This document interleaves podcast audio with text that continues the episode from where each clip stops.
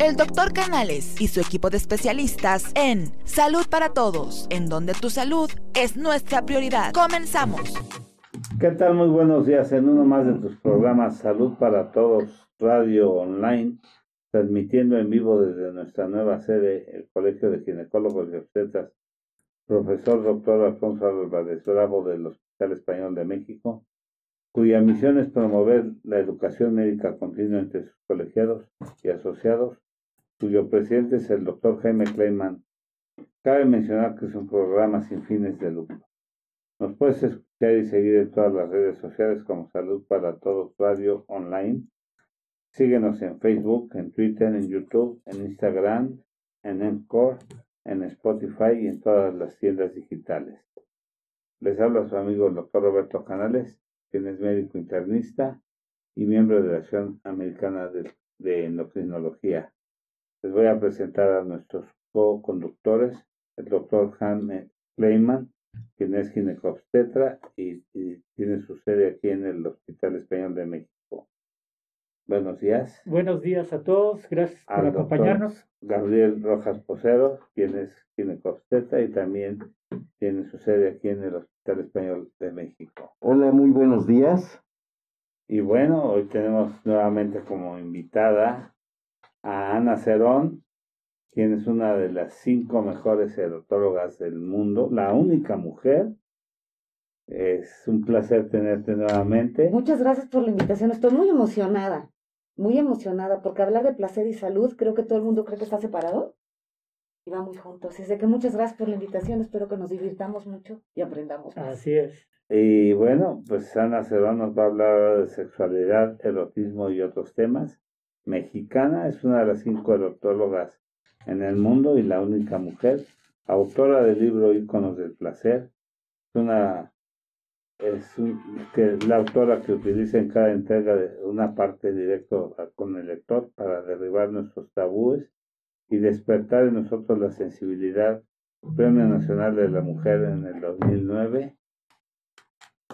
Conferencista, columnista, invitada en programas de televisión y radio en países y en eh, otros estados. Y Amiga de ustedes. Países. Exactamente. Amiga de ustedes. Eso. Eso es más, más importante que todo lo demás, ¿no? Bueno, pues es un tema por demás, ya mucha gente se está adhiriendo a nuestra emisión. Saludos a nuestro amigo Enrique Sánchez Vera, que va a estar también eh, contestando a nuestros escuchas. Gracias, Enrique.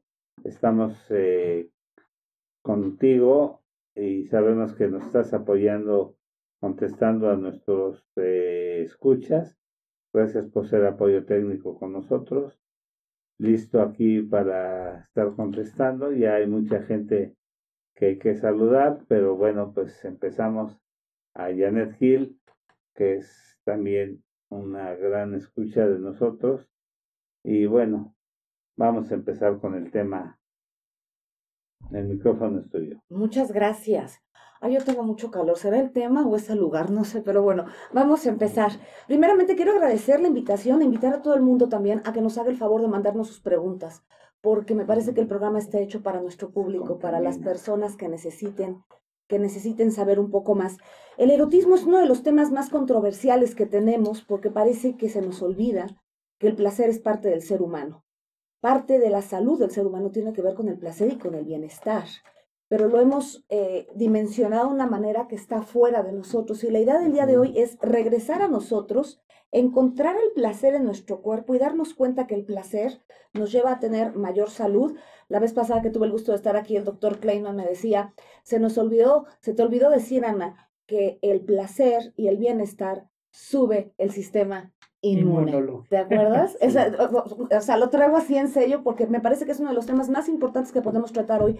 La gente tiene mucho miedo de contagiarse y yo creo que más que el virus lo que estamos contagiando es el miedo y el miedo enferma, baja nuestro sistema inmune. Entonces un poco de placer o un montón de placer de, de, sentirnos bien, de compartirme con el otro sin miedo, pero con esta, con esta capacidad de, de, de compartirme, pues, eh, nos puede llevar a una salud absoluta con, con, los demás y sobre todo nos puede llevar a un conocimiento y hacer estos cambios necesarios en nuestra pareja, porque parece que el amor, las relaciones eróticas y el sexo tiene que ser estático y me parece que es una de las cosas que necesita ser más, más eh, eh, dinámica en nuestra vida para poder estar al nivel. Y por otro lado, las personas vamos cambiando. Y mientras no estemos nosotros al nivel de nuestro cambio, de aprender qué es lo que está pasando, vamos a extrañar lo que pasó en el pasado. Y cuando yo extraño lo que pasó en el pasado, no solamente dejo de gozar, sino me deprimo. Yo creo que sí necesitaríamos hacer un gran énfasis en esta necesidad de trabajar en nuestro bienestar, así como usamos el cubrebocas para protegernos, necesitamos empezar a ver qué también está ocurriendo en nuestra mente, porque nuestra mente también nos enferma, no sé si estén de acuerdo conmigo. La actitud tiene que ver muchísimo con el bienestar. Tener miedo a contagiarme me baja el sistema inmune, me aleja de los demás y a la hora que yo estoy aislada, definitivamente la vida sabe completamente diferente. Sí hay cosas que tienes que hacer solo, pero la convivencia cotidiana me parece que es esencial. Así que ustedes me dicen si empezamos con placer, con erotismo, con preguntas o hablamos un poquito de de la corporalidad. Ustedes díganme qué hacemos. Pues empezamos un poco con el tema, ¿no? Con el, sí, yo creo que. Y porque hay, hay muchos saludos, también nos están viendo desde el Centro de Salud T2, Manuel Gutiérrez Zavala. Ya también el sector salud se nos está uniendo a escucharte y a escucharnos. Empieza el rating hacia arriba, ya vamos en 30, eso quiere decir que cada vez el programa está causando más revuelo. Eh, hace ocho días, eh, para ya haber llegado a 30, ya íbamos, teníamos que llevar ya 40 minutos, vamos en el minuto 17 y ya vamos eh, levantando. Eso quiere decir que era un programa bien esperado. Están escuchando en otros estados, en Veracruz, Rafael Zabaleta. Un saludo Ah, es, dice, desde Veracruz para a mis grandes amigos y compañeros del Hospital Español. Y eh, bueno, nos escuchan de varios estados. Pero Qué maravilla. ok, eh, muchas personas creen que solamente el deseo tiene que ver con el sexo y que solamente a nivel genital es como una persona puede excitarse y tener placer. Y yo quisiera que el día de hoy todo el mundo se fuera con la idea de que el cuerpo entero es un lugar de placer, es un lugar para cultivar el placer y que dentro del taoísmo y en la medicina oriental hay un montón de puntos que puedes tocar en tu rostro para empezar a activarte. Aquí se trata de que dejes de genitalizar y empezar a darte cuenta que con ciertos puntos y ciertas actitudes, ciertos movimientos, las mujeres podemos empezar a lubricar más, los hombres pueden tener no solamente erecciones, sino placer, porque una erección bueno, ustedes son los que tienen pene, eh, pero no siempre una erección quiere decir que vaya a haber placer, ¿no? Todo el mundo cree que porque tienes una erección ya tuviste placer o porque eyaculaste y tuviste placer. Y me parece que esa es una de las concepciones más erróneas que evita que la pareja pueda también compenetrarse. En el momento en que un hombre tiene una erección, no quiere decir que esté listo para penetrar. Y en el momento en que mi pareja tiene una erección, no quiere decir que yo estoy lista para ser penetrada. Y aquí lo primero que necesito hacer es respetar mis tiempos y respetar los ritmos de mi cuerpo. Por eso es tan importante el autoconocimiento, cómo me muevo yo, cómo me siento yo, qué me mueve, para entonces compartirme con el otro. La educación es tienes que hacerlo con el otro. Y en el taoísmo hablamos de la búsqueda de placer en solitario. Si yo encuentro el placer dentro de mí, ya estoy con el otro primero tete a tete, o sea, yo te puedo decir, sabes que así no, así sí, a esta velocidad, puedo complementar tu placer y al mismo tiempo me puedo atrever e invitarte a atrever a investigar de qué se trata esto del placer.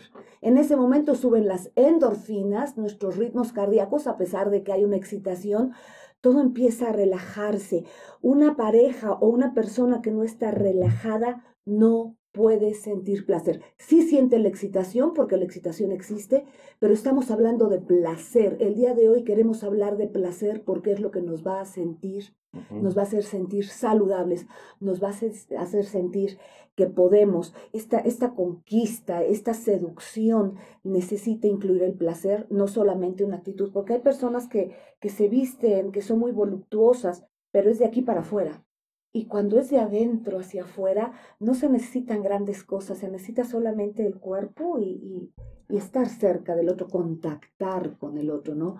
Una mirada puede hacer muchísimo más que una minifalda, señoras, cuando sabemos tenerla. No sé qué opinan.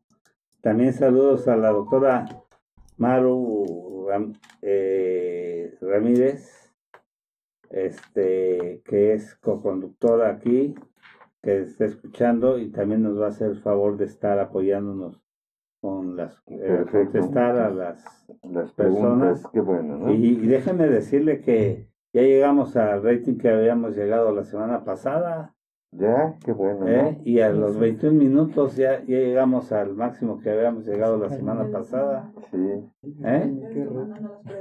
Sí, y nos están mandando preguntas, Perfecto. pero seguimos porque está esto Yo, calientito. yo quiero hacer aquí A ver. un- una, una cosa puntual que me gustaría acotar porque hablaste de erección, penetración y educación. Yo creo que esto tiene mucho, muchas aristas porque eh, mucha gente está acostumbrada a tener una erección, inmediatamente una penetración.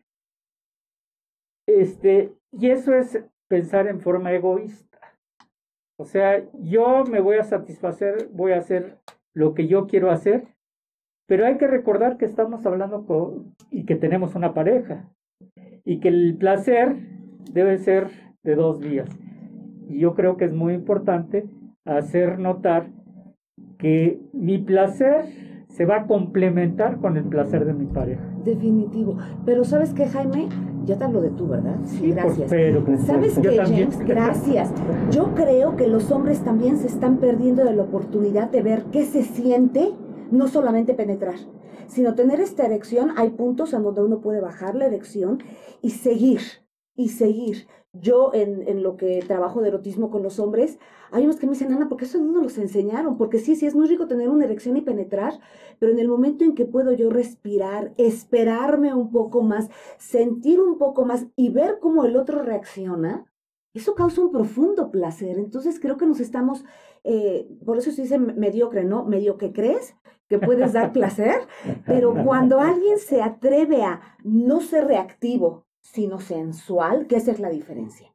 Una cosa es la reacción corporal y otra cosa es la acción sensual. Y esto que estás diciendo tú, a mí me parece que puede unir a una pareja muchísimo Por supuesto. y probar otros puntos, porque va a haber un momento en la vida o una época en la vida en que tal vez tus erecciones no sean tan grandes ni tan firmes. Eh, no sería una erección 4. Entonces, sin una erección 4, pero con una erección 2, puedes también jugar y pasártela súper. Pero para eso tengo que entrenar al cuerpo y también a la cabeza y a mi pareja decirle, no pasa nada. Y nosotras como mujeres, no ponerle cara al Señor porque no tiene una erección, sino tomarlo como una gran oportunidad para entonces decir, bueno, ok, además del pene, ¿qué sí podemos hacer? ¿Cómo es que yo puedo, eh, en el taoísmo diríamos, tocar la flauta de jade, ¿no? ¿Cómo puedo hacer que, que tu miembro empiece a disfrutar de una manera diferente? Y ahí es cuando te conviertes en esa mujer que todo el mundo cree que nada más existe en las películas, ¿no? Sino que te vuelves en esta mujer sensual completa y acompañas a la sensualidad, porque definitivamente yo sí estoy convencida que las que enseñamos a los hombres a sentir un poco más somos nosotras. ¿Por qué? Porque ustedes tienen un miembro afuera, tienen una manera de, de, de, estimularse y ya aquí las que necesitamos enseñar un poquito, no quisiera poner de femenino, sino de sutileza, somos las mujeres. Y en el momento en que una mujer es sutil en la, en la, en la alcoba y en la totalidad, porque tampoco puede ser sutil en la alcoba y ser una bestia en lo cotidiano, ¿verdad? Entonces no te puedes tropajear y demás, sino es, es congruencia, es secuencia, congruencia, momento. Eh, a mí me parece que, que tendríamos que reeducar nuestras sensaciones. Okay. Yo creo que eso es importante. El, la clave es la educación, como quiera que la llames. O sea, la educación no es este, tener relaciones y terminar de decir gracias. O sea, la educación es todo. O sea, es saber cómo, dónde, cuándo, a qué horas. Y creo que eso es muy, muy ¿Y importante. por qué? ¿Y por qué? Claro. No porque toca. Ah, No, sí, hoy es martes. No como dice Adela Micha, hoy toca, ¿no? No, bueno, hoy toca disfrutar y todos los días toca Pues disfrutar. sí, Pero también yo creo que si yo no tengo un buen convivio contigo, a la hora que quiero llegar a la cama, no tengo este vínculo, no tengo esta cercanía. El Tao dice, el amor se hace ocho días antes de que te toque. ¿No? A ver, miren, este. Hola, hola, hola. Es bueno verte. Gracias. Un gusto, un placer. Un gusto, un placer estar con todos aquí. Miren, eh, el concepto, creo que se está poniendo esto, la continuación de lo candente, ¿verdad? A ver, eh, las relaciones eróticas, las relaciones sexuales, que tanta la diferencia, las relaciones coitales, en dónde comenzamos, en dónde iniciamos, Creo que en nuestra sociedad, más que creer, tenemos un gran problema cargando generacional, porque si hay un gran tabú es hablar las cuestiones sexuales, hablar del verdadero hombre, del verdadero ser. Y quiero expresarlo de esta manera. Cuando estamos hablando del Tao, quizá para poderlo entender desde otro contexto, a las personas que nos están escuchando, a los radioescucha, dijo, ¿qué, ¿qué quiere decir eso del Tao? ¿Por qué tanto marcar el Tao? Para hablar del Tao, sí, prácticamente tenemos que hablar desde un punto de vista que va de, de afuera hacia adentro, hacia tu interior, o de tu interior hacia tu, exterior. ¿En dónde comienza ese Tao? El Tao es decir, el Dao, es el camino del conocimiento, el camino por decirle el nombre y aclararlo de esta manera, el sentido, el camino de la verdad, del conocimiento y de la sabiduría. En este momento estamos hablando de relaciones sexuales, estamos hablando de erotismo. Entonces, para no perder en, el en la concepción precisamente taoísta, hay que entender que la cuestión de los órganos de los sentidos y hablar de la mm, percepción, que es la cuestión más profunda aún todavía del ser humano, esa nos va a llevar a otro tipo de barreras, otro tipo de límites en donde vamos a encontrar nuestro verdadero ser y nos vamos a conectar, como diría Sana en este momento, con nosotros mismos, no desde el punto de vista nada más erótico, porque creo entender que la erotización como se ha planteado desde el programa anterior, no es establecerlo desde el punto de vista nada más superficial, sino es establecerlo desde el interior de tu verdadero ser. Porque entonces te puede fallar tu verdadero Tao, no se va a dar tu verdadero Tao cuando todo se queda en la superficie, en las relaciones coitales. Entonces nos quedamos cortos. Porque vas a decir... eh, Perro en parque. Sí. Porque Me podemos encanta. decir, Me encantó. en, en un momento determinado, hacia dónde vamos, hacia dónde nos dirigimos. Entonces eso creo que lo tenemos que aclarar muy bien. Para yo compenetrar, para yo sentir el verdadero placer, el verdadero ser, el verdadero orgasmo, y que no se convierta nada más en una relación coital, ¿en dónde me estoy quedando, Ana? A mí me parece que nos estamos quedando en la cabeza. Y mientras tengamos sexo o erotismo con la cabeza, estamos siendo el ridículo. Porque la cabeza se confunde y el cuerpo es reactivo. Y aquí se trata de que el cuerpo sea propositivo. Y hablando de lo que estás hablando, diciendo tú, una parte muy importante del Dao es que aquí cada quien es responsable de su propio placer, pero es iniciado por la mujer. El emperador amarillo, que es el gran maestro de la sexualidad, él tenía a cuatro mujeres. Cuatro mujeres que le enseñaron lo que era la sexualidad, lo que era el erotismo, lo que era la cercanía, lo que era el coito, lo que era la abstención de una eyaculación para prolongar el placer, porque cuando yo hablo de eyaculación, todo el mundo, todos los señores me dicen, pero es que duelen los testículos después. No, porque cuando estás respirando y haces las cosas de una manera diferente, pero tiene mucho que ver la mujer. No estoy responsabilizando yo a la mujer por el orgasmo del hombre, pero sí estoy diciendo que las mujeres somos responsables por el tipo de relación sexual que queremos tener. Y mientras sea una relación coital genitalizada, en donde yo no pueda ni siquiera saber los puntos, tenemos 26 puntos en cada seno las mujeres para tener un orgasmo, porque tienes que estar siendo penetrada.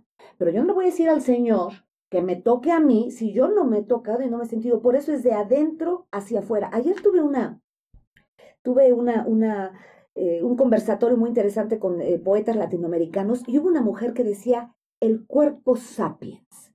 Y me fascinó. En vez del Homo sapiens, el cuerpo sapiens. La sabiduría, el, la sabiduría del cuerpo mismo.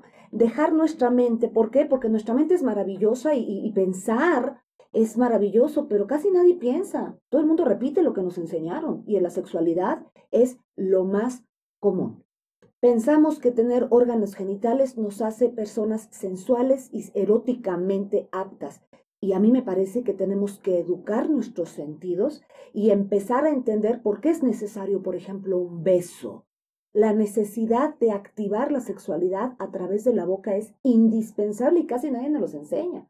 Entonces te dan esos besos de lavado bucofaringeo, ¿sí? que te sale de un lado al otro. Si los conocen, ¿no? Si les ha pasado. Y, y, aquí lo que necesitas más bien es el contacto entre lenguas para activar el erotismo y hacer que mi cuerpo se, se, se exacerbe.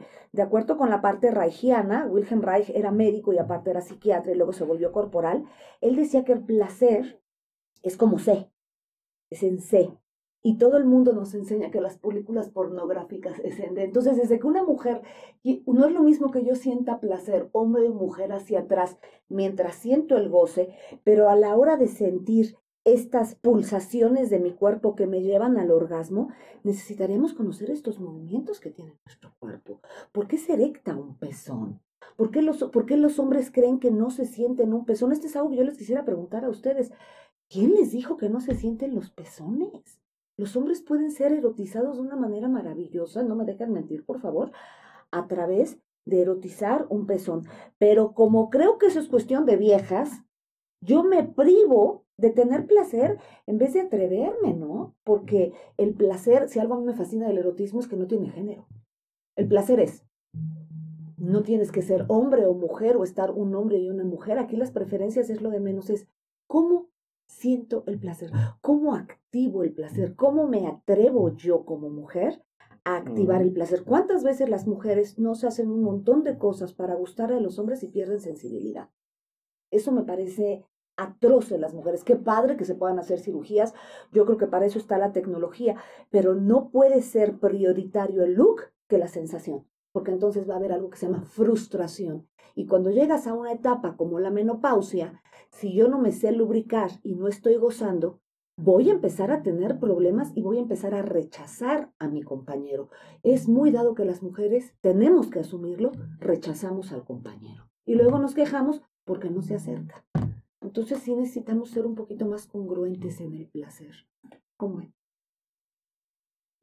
Eh, bueno, no es que piensen, sabemos que el comportamiento erótico el comportamiento de las emociones que erotizan, sexuales, que nos lleva parte de la excitación y nos está llevando a, a centros superiores. Un orgasmo generalmente es un, es un comportamiento tanto visceral y un tanto emocional en el contexto general del ser humano por, generación ha estado llevando el concepto del cerebro más antiguo, el cerebro más reptiliano. No alcanza a conectarse, vuelvo a repetir, si no lo alcanza a conectar a nivel de neuromoduladores o ese lenguaje de neurociencia a centros superiores, mucho menos podemos lograr y alcanzar ese deseo, ese placer a nivel de, del Tao. O sea, yo quiero y, lo, insisto nuevamente, ¿por qué? Porque si estamos todo programándolo nada más a etapas de órganos de los sentidos y no lo conectamos a nuestro verdadero ser, mucho menos lo estamos conectando a nuestro cerebro superior. Porque aquí hablábamos de varios cerebros. podemos hablar de la neurociencia, podemos hablar del Tao. ¿sí? Entonces, dices, ¿en dónde empieza el verdadera identidad del ser humano para lograr esto, Ana? ¿En dónde comienza? Lo has dicho tú, viene desde el interior, pero para alcanzar ese interior, nosotros realmente tendríamos que hablar del verdadero amor. Y cuando estamos hablando de una relación erótica, estamos llegando a un orgasmo, Generalmente, por generación, lo hemos alcanzado para la reproducción y la persistencia del hombre en este mundo. Eso es eyaculación, ¿no, Doc? Eyacular no es sí. orgasmo. A eso me estoy refiriendo. Ah. Eyaculas, pero un pseudo orgasmo se está quedando en el cerebro reptiliano. Nunca hay conexiones superiores. Sobre todo a nivel de la neurociencia. Hay, unas preguntas bien interesantes. Dice, ¿cómo ser sensual y no sexual? ¿Cómo decirle a mi esposo o novio que tengo ganas? Ok. Pregunta Mónica. ¿Podemos ir contestando una por una? ¿Cómo es, Órale. Doc? Ok. Hoy toca. Ay. ¿Cómo ser sensual Y no sexual. y no sexual? Ok. Somos seres sensuales y seres sexuales. ¿Estamos de acuerdo? Aquí es mi actitud. El querer yo placer no necesariamente tiene que acabar en sexo. ¿Qué es sensualidad? Sensualidad es el despertar de los sentidos. Si yo ahorita tomo agua, siento el agua y luego me sabe. Entonces, ¿cómo ser sensual? Empezando a disfrutar. El problema es que todo el mundo quiere ser sensual en la cama. Pero si tú eres sensual, la próxima vez si me vuelven a invitar, me voy a traer un frutero para que vean, ¿sí? Solamente en la manera en la que te puedes comer la, un, durazno, eh, en cómo se siente el baño. Yo trabajo muchísimo con las mujeres porque el lugar donde más nos podemos desnudar sin tanto complejo es en la regadera, ¿no? Entonces, por ejemplo, empezar a bañarte y darte cuenta qué parte del cuerpo metes. En lugar de bañarte con las manos para abajo, sube las manos y siente cómo el agua cae en tu cuerpo, cómo te acaricia, cómo el jabón, el baño con miel, a mí me parece una de las cosas más sensuales que hay, porque la misma miel se resbala en tu cuerpo, deja una textura diferente. Sensual es contactar con mis propios sentidos para luego decirte, mira lo que hice, mira lo que probé. Y lo más increíble es que cuando somos sensuales, nuestra pareja lo nota. Entonces, no necesitas grandes negligés. Está muy bien si los tienes, pero necesitas más bien actitud. Se necesita más ac- actitud que aptitud, fíjense. No se necesita tanto un supercuerpo, sino un cuerpo que tiene ganas de gozar. Si llega mi pareja y me dice, ay, mi reina, qué buena está. Sí, nada más que primero vamos a tocar contornos, ¿no? O primero te voy a tomar la mano, no decirte qué bruto eres, sino tomarte la mano. Es que a veces somos, de verdad, las mujeres nos quejamos de que ustedes son muy, muy, muy, muy, muy bruscos y no nos fijamos en la respuesta brusca que tenemos. Y yo soy muy pro Es- mujer. es parte de la educación. Hay que deseducarnos. No, no, pero eh, educarnos para tener una buena sexualidad. Claro, claro, pero yo preferiría decirles, antes de buscar una buena sexualidad, encuentren un buen erotismo. Porque el erotismo puede llevarte a, un, a una cama. Pero ¿qué pasa si yo tengo miedo en gestar un bebé, por ejemplo, y mis métodos anticonceptivos no creo en ellos, estoy en mis días fértiles?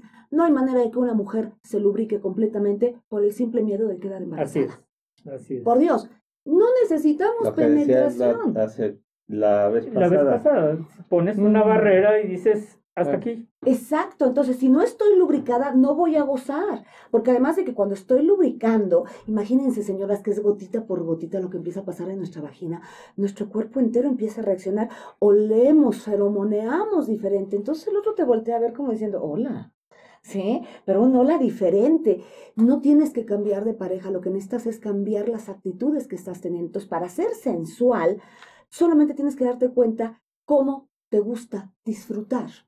Las mujeres que usamos muchos tacones perdemos la capacidad de estar contactadas con el piso y sí nos veremos súper lindas y se nos verán unas nalgas hermosas, pero también caminar descalza con este garbo donde las caderas se mueven de un lado para el otro.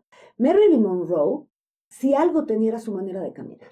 Y la manera de caminar de Marilyn Monroe era nada más juntar la entrepierna y los muslos e ir sintiéndolos. Cuando yo siento, se me nota. Cuando quiero que el otro me vea sin que yo sienta, me puedo ver hasta fingida. Entonces, así se hace. No necesitas tener sexo, lo que necesitas es tener cercanía con tu pareja. Y es muy posible que si besa suficiente y acaricia suficiente, la que acabe queriendo tener sexo soy yo, o la que quiere acabar teniendo orgasmos sea yo. Entonces es cuestión de dónde me pongo yo y hoy qué se nos antoja. Este es un buffet. Tu cuerpo y el erotismo es un buffet. Y hoy, ¿qué queremos descubrir? ¿Sensual? Descubre la espalda de tu pareja, descubre los contornos, el aroma. Toca, Toca, contacta, besa. besa. El beso, por favor, el beso es muy excitante. ¿Se acuerdan de su primer beso? Bueno, yo Lo sí, que decías. en papas. Eh, el clítoris donde está, ¿no? en, en los labios, en la parte de los labios. Exactamente. Y la gente no sabe por qué se siente lo que se siente cuando besas. E- Esa excitación que tenemos las mujeres, esa descarga que sentimos que la piernita se te dobla, ese es un pequeño orgasmo. Desafortunadamente pensamos que los orgasmos tienen que ser inmensos. Y hay más de 14 tipos de orgasmos, de acuerdo con él. Explosivo. Ay, sí, pero eso es ay, eh, chorreante y explosivo. Ay, qué maravilla. Eso, la multiorgasmo es otra cosa que quisiera tocar si- después de contestar las preguntas. Dice, ¿cómo romper con las barreras si nos han enseñado que quien lleva la iniciativa y más si es mujer es una piruja? ¿Cómo cambiar los parámetros? Saludos, Sandra. Ok, hola Sandra. Eh, cada quien se pone en la posición que quiere. Yo te voy a decir una cosa. Una mujer que sabe su cuerpo, que conoce su cuerpo y que sabe sentir, en ningún momento es una prostituta. Y si te sientes una, actúa como tal. ¿Por qué no puede ser? ¿Por qué no puede? ¿Por qué las fantasías sexuales? Pero aquí el momento en que te estás poniendo un nombre, te estás degradando. ¿Por qué peyorizar a, es a- que- a una, a, a una prostituta pensando en que, en que es, eh, es algo peyorativo, es algo, es un insulto? O sea, No, es. creo que debamos este, pensar en una, en una prostituta como algo insul- insultativo. Pero por ¿por qué está proscrito en nuestra sociedad? ¿Por qué está marcado? Yo creo que en este, en este asunto ahí tenemos otro grave error. Por eso no alcanzamos esa Ok. verdadera sexualidad. Ujú. Cuando hablamos de estos contextos, acabamos de mencionar, hay un gran tabú en nuestra sociedad. Cuando la persona es auténtica, tiene valores que la definen, se identifica consigo mismo, no importa qué canon presente en su mundo, esa línea se respeta. ¿Por qué? Porque está respetando su cuerpo como ella quiere respetarlo. Y se está identificando con ella y cuerpo. lo está gozando. Entonces, eso suena muy peyorativo. Utilizar esos términos tan descriptivos, ok, no espanta esa palabra, pero desafortunadamente nuestra sociedad es utilizada para dañar. Lo que pasa es que a las mujeres nos dijeron, ten cuidado, porque hay mujeres para divertirse y mujeres para casarse. ¿Sí me explico? Entonces ahí ya empezó la división, cuando las mujeres tenemos que divertirnos, gozar y es completa responsabilidad de nosotras. A mí me parece que el día que entendamos que las mujeres somos las que iniciamos a los hombres en el erotismo, esa palabra deja de existir. No, además de que fíjate, dijo piruja, ni siquiera prostituta, ¿no? Porque además de que Exacto. eh, eh, ya, ya, ya el piruja es Sí, es como Peyorativo. Lo Es que pasa es peor de lo... que está degradándose a la misma mujer y ella es mujer. En el momento o sea, en que me siento Es prostituta, lo peor. no me voy a Formas lubricar. parte de la mujer. Claro, claro. No atacar mujer con mujer. Oh, Es el exacto. tabú, el tabú que, que uno ya trae encima de, de, de años y de la educación que, que, que recibieron, la educación, la doctrina que recibieron. Ahora, ojo, ¿eh? Porque en Japón las mujeres se preparan para darle placer a los hombres y se llaman geishas. Las geishas Claro. Y las geishas son altamente Mente valoradas. preparadas en todos Pero las taoístas, culturales. o claro. sea, Claro, y en la antigüedad eran las que sabían leer, las que sabían escribir, las que sabían hacer muchas. En el taoísmo, que es una parte que a mí me encanta, no nos preparamos para darle placer a un hombre.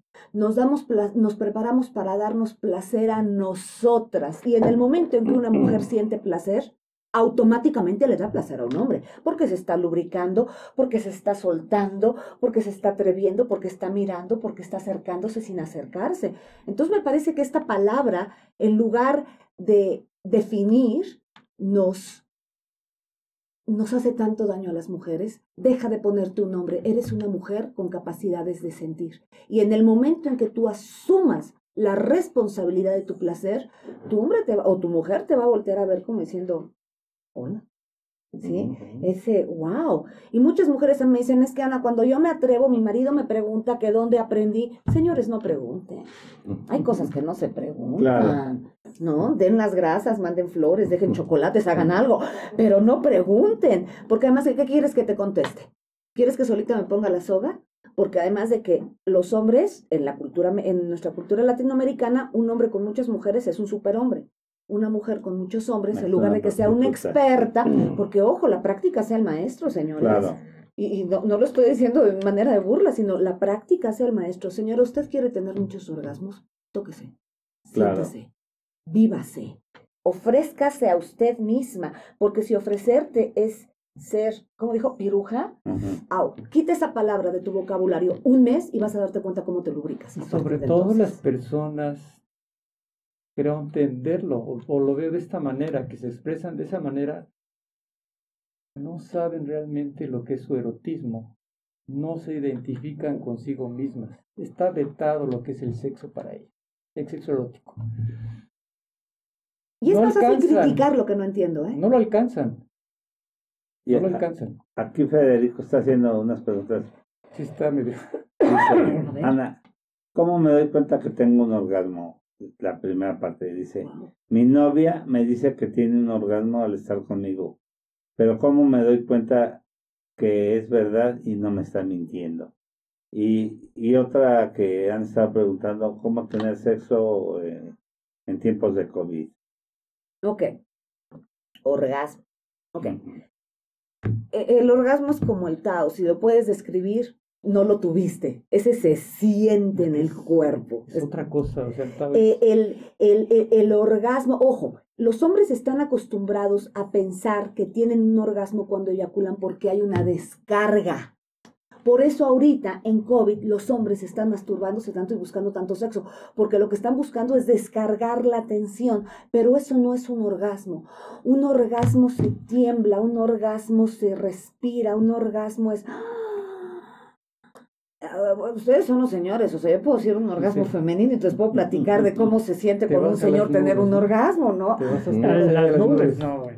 Se siente delicioso, ¿no? Ves estrellitas. Sí es diferente, doctor. El orgasmo que la eyaculación. Blanco. Totalmente. Sí, Totalmente. ¿Estamos de acuerdo? Sí, es totalmente. completamente diferente. Claro. sí, ¿verdad? sí, sí. Sí. O sea, pueden coexistir. Sí. Sí, Sí, sí. es que la eyaculación es un momento Es y distinto. el orgasmo puede prolongarse. Sí, o sea, cuando tú dices en el contexto técnico, ¿no? ¿cuánto puede durar realmente alcanzar un orgasmo y que es tan breve de una manera muy vil en el, con- en el contexto netamente occidental? Hablábamos de un promedio de 15 minutos. No, ya te fuiste 17 lejos. minutos. Dice el No doctor más, no, no, estamos hablando Antonio del contexto Villalobos. occidental. que, que hay quien muere Y- sin y tener una sexualidad plena, ¿no? ¿Ay, qué qué? Y no hay más. Hay quien muere sin tener sexualidad plena. Hay hombres que se mueren y mujeres que se mueren sin saber lo que es un orgasmo Exactamente. o teniéndolo sin reconocerlo porque no es como lo vi, como me lo enseñaron o como dice la película pornográfica. Y eso es una gran tristeza. La sexualidad no se puede aprender afuera, se aprende adentro. Efectivamente, se prolonga. ¿Quieres saber si tuviste un orgasmo? En lugar de que sea "Ah", y quedarte dormido, porque es otra cosa. El hombre que orgasma, el hombre que eyacula sin orgasmo, comúnmente se queda dormido.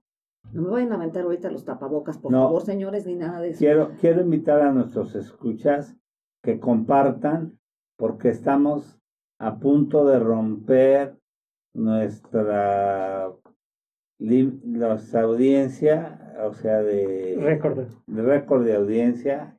Estamos Bueno, Muy bien. está- Rompámoslo. Exacto, quiero que, que Hay que romper paradigmas, hay que romper. este, Exacto. que Vamos a compartan con romper. sus, Exacto. este, contactos, por favor, compartan, compartan, compartan para que podamos romper con Ana nuestro Ya está. El, el rating. Y así me vuelven a invitar, si no van a decir Ah, no, ¿para qué le no, no, invitamos, verdad? casa, Pero muchas gracias. Pero fíjense qué importante, rompamos el paradigma. Este tipo de programas, la intención es que nos atrevamos a sentir de una manera diferente. No nos podemos morir pensando que las cosas son como nos las dijeron.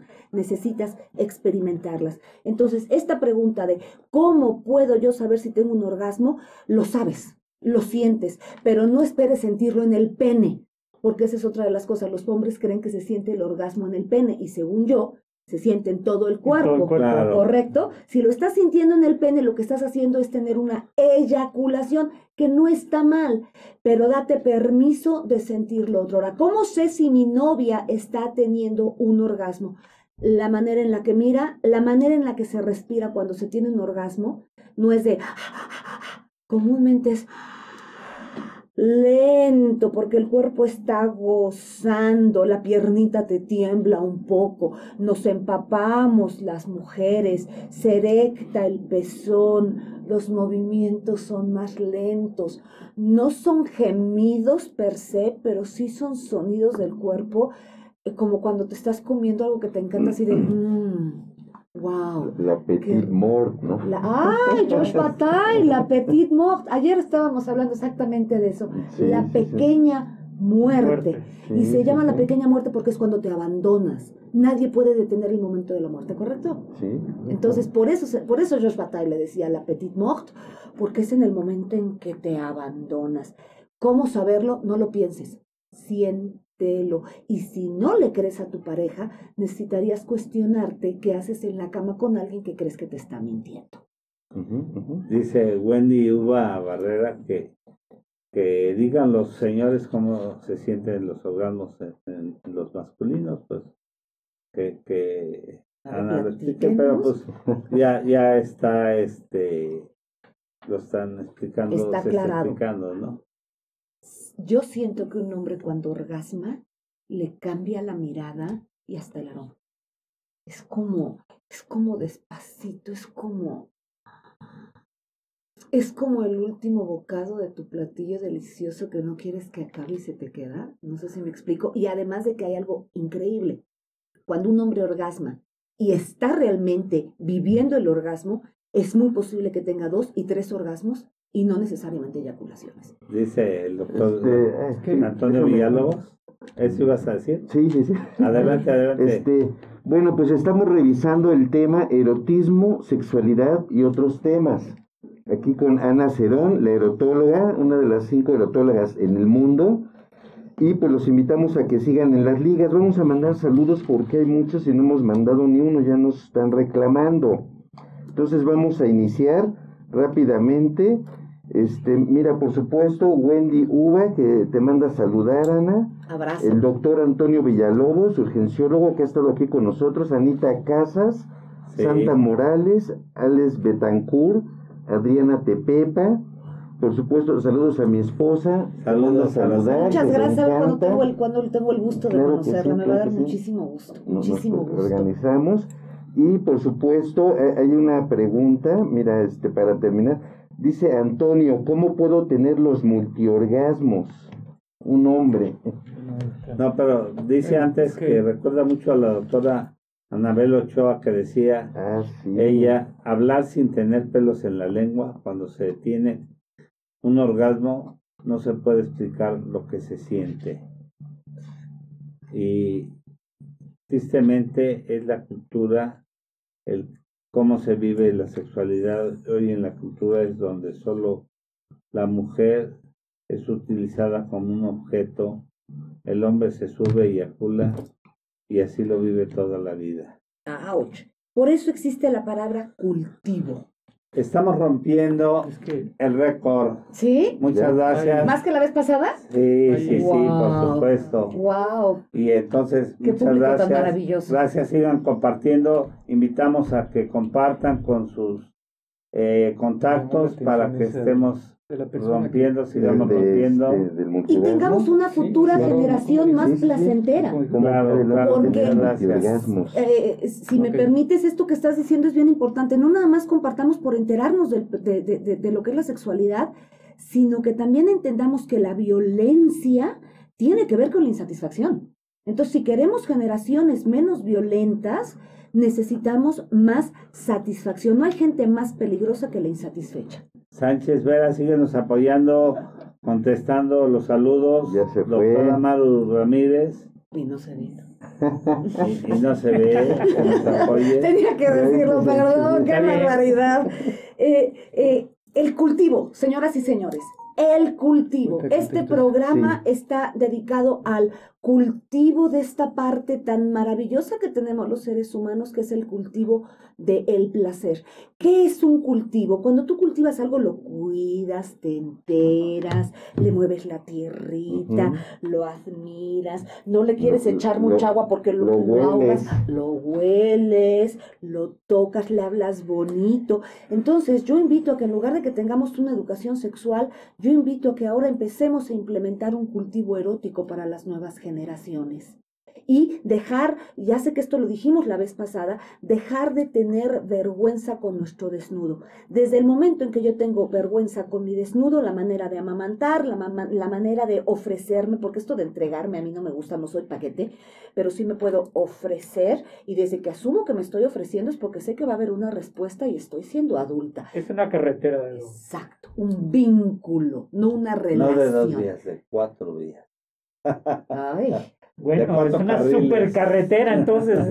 y sin tag, ¿eh? y sin tag. Y sin tag. Y sin exacto. tag. Entonces, el cultivo, el cultivo erótico, yo sé que a veces sueno muy incisiva en el Tao, pero me parece que es la única opción que yo he encontrado para poder explicar de una manera más sutil lo simple. Es simple tener placer. ¿Requiere de su trabajo? Sí, sí requiere de su trabajo. Requiere de decir, esto fue lo que me enseñaron, pero ¿qué? ¿Qué necesito yo? Yo siempre he dicho que por favor tengan una botellita y que deposites todos tus complejos y todo, lo dejes cerrado, te vayas a la cama y luego si te los quieres volver a poner, póntelos. Porque no hay cosa más excitante que alguien que se atreve a excitarse, a definirse y a explorar con el otro, ¿no? Parte importante es con el otro. Pero no me puedo compartir con el otro si no lo hago conmigo primero. Aquí es como en los aviones. Primero te pones tú la mascarilla y luego se la pones al otro, porque si se la pongo al otro, que es lo que hacemos las mujeres comúnmente, yo te doy placer, yo te pongo en una posición, a veces no los dejamos ni actuar. Y aquí se trata de, eh, se llama la danza de los amantes, ¿no? Es tú, soy yo, exacto. Sí, pero no es el un, dos, tres, por eso dije danza y no dije No es baile. de aquí para acá va. Exacto, Pasa exacto. mucho en la cultura mexicana, ¿eh? Hijo. Que el hombre da por hecho de que la mujer tiene que ser complaciente. O sea, No nomás en la mexicana. El problema es de que si el hombre ve que en algunas culturas que la mujer está gozando, como que, ¿por qué? o Ya no me gusta y- O que la mujer tiene que condescender. Es que Pero es que tú no puedes, la mujer no puede, no puede tener goce y yo sí. es que No debe de tener goce. En algunas culturas, inclusive hasta, hasta este, les cortan, les cortan o les queman Sí, el sí, sí. clítoris a las niñas recién Sí. nacidas, Y- precisamente y- y para el- eso. Y el hombre lo que quiere es que la mujer rápido montarse y tan tan. Así es, así es, Tenga o no placer. así es. Pero yo creo que pasa mucho en los hombres porque ellos no saben que ellos también pueden sentir placer. Cuando ha sido la cultura de perro en parque y córrele y eyacula, pues yo lo siento, entonces porque esta vieja puede Pero- sentir y no yo. Por supuesto. ¿Qué le pasa a esta vieja? a ver, es, Pero la- cuando creo la que señora... sí. aquí, aquí la intención de este contexto también, un poquito más profundo, cada quien es responsable de su propio orgasmo. El estar con una pareja significa crecimiento, no significa resuélvemelo. Pero, No. pero seguimos Tú- viendo los patriarcados. ¿eh? Exacto. Pero, o sea, hablando en el verdadero concepto, porque puede haber un orgasmo fingido, la mayoría de las veces hay orgasmos fingidos. Y no es porque estés escuchando a una mujer que esté sintiendo agradable, porque a veces no es tanto que esté, está fingiendo la mujer, ¿O está gritando de dolor? pues tiene dolor, o tiene un vaginismo, tiene un gran dolor, pero voy a esto, o sea, cada quien siempre va a ser responsable de su propio orgasmo. Y la pareja está para crecer e identificarse a sí mismo, no para que tú me resuelvas la vida ni yo te la resuelva. A ver, pero vayamos a esto, porque lo que me llamó mucho la atención era la pregunta de, Sí, de la la- persona. Exacto. El hombre, ¿cómo puede, ¿cómo puede tener múltiples orgasmos? Sí. Bueno, a ver, ¿desde qué punto lo queremos ver? ¿Desde el punto de vista de la, de la filosofía taoísta o desde el punto de vista de nuestra medicina netamente occidental? O sea, ¿de qué estamos hablando? ¿Dónde estamos parados y, de dónde partimos? ¿Qué contexto estamos manejando? Entonces, cuando estamos hablando del verdadero Tao, el verdadero Tao es hablar del verdadero amor. O sea, yo me identifico consigo mismo, me respeto conmigo mismo, porque si no me identifico y no me respeto conmigo mismo, mucho menos voy a respetar a mi pareja. Entonces tenemos que crecer juntos y para poder crecer juntos el verdadero Tao del amor es la compenetración del ser supremo, de lo subliminal, lo que está más allá y lo que es inalcanzable a nivel emocional, porque los hombres de naturaleza somos emocionales, no somos racionales. Entonces, en el contexto, ¿cómo puede hacerles? Y lo queremos ver en el contexto de la medicina taoísta, generalmente el hombre, cuando ha alcanzado su Tao, no requiere estar eyaculando y puede ser multiorgásmico sin necesidad de estar eyaculando. Pero es cuando ya te identificaste con tu verdadero ser y estás vibrando a la par con tu pareja. Sí. Porque ambos lo están llevando. Yo necesito decirte algo. Sí, cada quien es responsable de su orgasmo, pero alguien tiene que empezar la fiesta. No. Porque si tú crees que yo soy responsable de ti, yo de ti, alguien tiene que decir, a ver, espérame tantitito. Hay maneras de hacerlo, yo empiezo, pero tú sigues. Porque esta, si estoy de acuerdo contigo, yo soy responsable de mi propio orgasmo. Pero las personas que están haciendo el favor de escucharnos, entonces aquí yo estoy poniendo otra vez yo mi límite. Tú lo tuyo y yo lo mío. Y a mí me parece que lo que necesitamos es invitar a las personas a decir, existe la multiorgasmia. ¿Cómo ves si la investigamos? El hombre conoce el multiorgasmo cuando entiende que hay tipos de orgasmos, porque el primer orgasmo que se siente es en el beso. Claro. No, es que tenemos que empezar a entender desde los tipos por de eso orgasmo. lo comentaba hace un momento, ¿a qué nivel lo quieres hablar? ¿Desde qué punto de vista? Porque es diferente. Hay 16 tipos de orgasmos. Es un contexto diferente. ¿A qué nivel quieres hablar? Y sí se necesita entrenar el hombre y la mujer para la multiorgasmia. Y es lo que ella decía, que hay diferencia entre la eyaculación y el orgasmo. Sí. Mucha la diferencia. Muchos orgasmos y y no eyacular. Exactamente. Y sí se necesita, cuando tienes a un pene completamente nada más acostumbrado a la eyaculada, tienes que cambiar la memoria corporal de tu pene y de tu cuerpo, y para eso hay ciertos ejercicios. Yo hay uno que yo le llamo la sotaina, ¿no? Que hay que, hay que pegarle para quitarle tanta sensibilidad al pene para poder. Entonces, por supuesto, sabes que tienes todo mi respeto y estoy de acuerdo contigo, pero estamos hablando ya de un tantra sublime. y, y, a mí lo que me, encantaría que las personas llegaran a este de tantra. Esa otra parte más profunda. Pero para llegar a ese tantra tenemos que ponernos de acuerdo. Hablando? A ver, cariño, tú eyaculaste, pero esto no es un orgasmo. Y de ahí no pasamos. Muchas personas yo les digo, deja, deja que eyacule, deja que eyacule, déjalo que eyacule, porque después de la eyaculada ya no tiene la urgencia eyaculatoria, entonces se puede dar más permiso de empezar a gozar.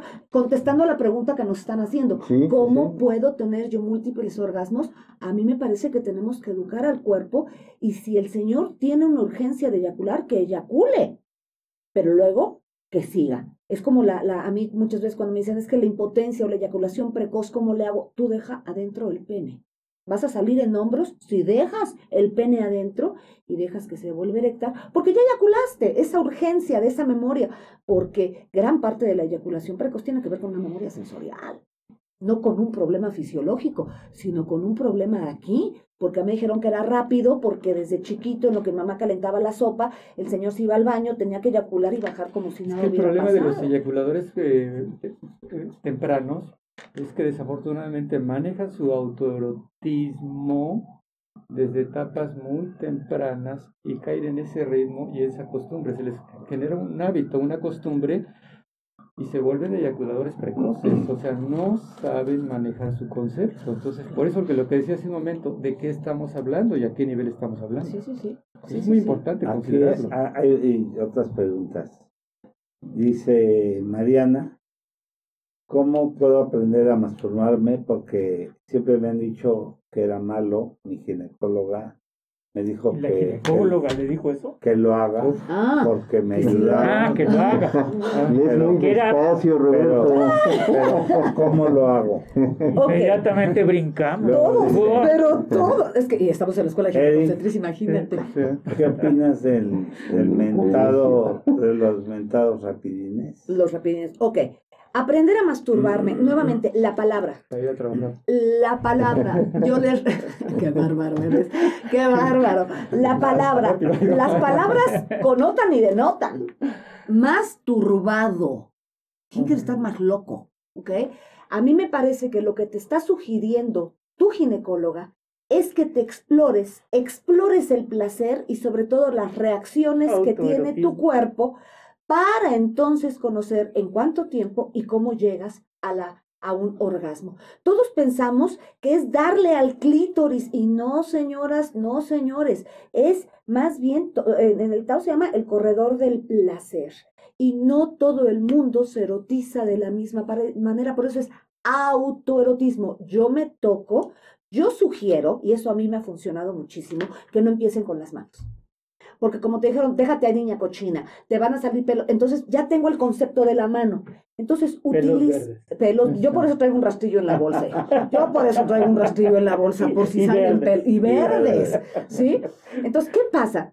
Si tú lo puedes empezar a hacer con una fresa, con un, con un cojín, con la misma almohada, con la punta de la almohada, aquí lo que necesitas primero hacer es ver cómo es el estímulo. Yo sugiero Tus que una, que una mujer antes de eh, tocarse se atreva a estar sin bragas, por ejemplo, para que se aprenda a- a- a- a oler su aroma, cómo sus feromonas empiezan a cambiar. Una mujer que trae el puente de algodón se va a absorber. En cambio, si no traigo bragas, lo que hago es me doy cuenta cómo se van inflamando mis, mis labios, cómo voy oliendo diferente, cómo empieza la lubricación a jugar con mis labios. Ah, entonces empiezo a ver cómo, cómo siento, cómo huelo, y es despacito. Y no busques el orgasmo como lo estás viendo en las películas.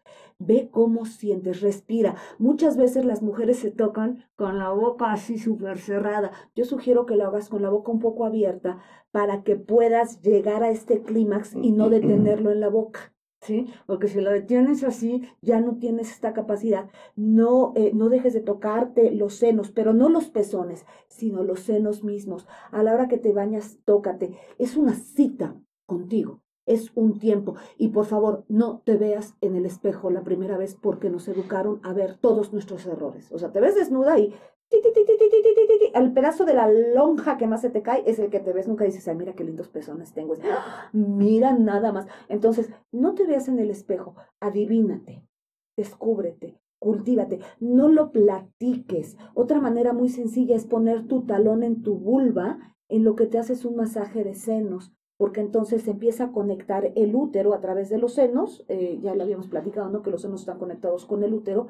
A la hora que el útero empieza a tener pequeñas contracciones, empiezas a excitarte y sobre todo deja que el cuerpo marque el ritmo, no lo aceleres, no lo aceleres, no te saques callos, no se trata de sacarte un callo, se trata de descubrir y de oler, de No, fisiológicamente tiene, está aceptado, o sea, el, ¿por qué está conectado una cosa con la otra? O sea, la estimulación del, de los pezones, hay una secreción de oxitocina, Absoluto. y la oxitocina es una hormona que sirve para contraer la matriz, haya bebé o no haya Sí, bebé. claro.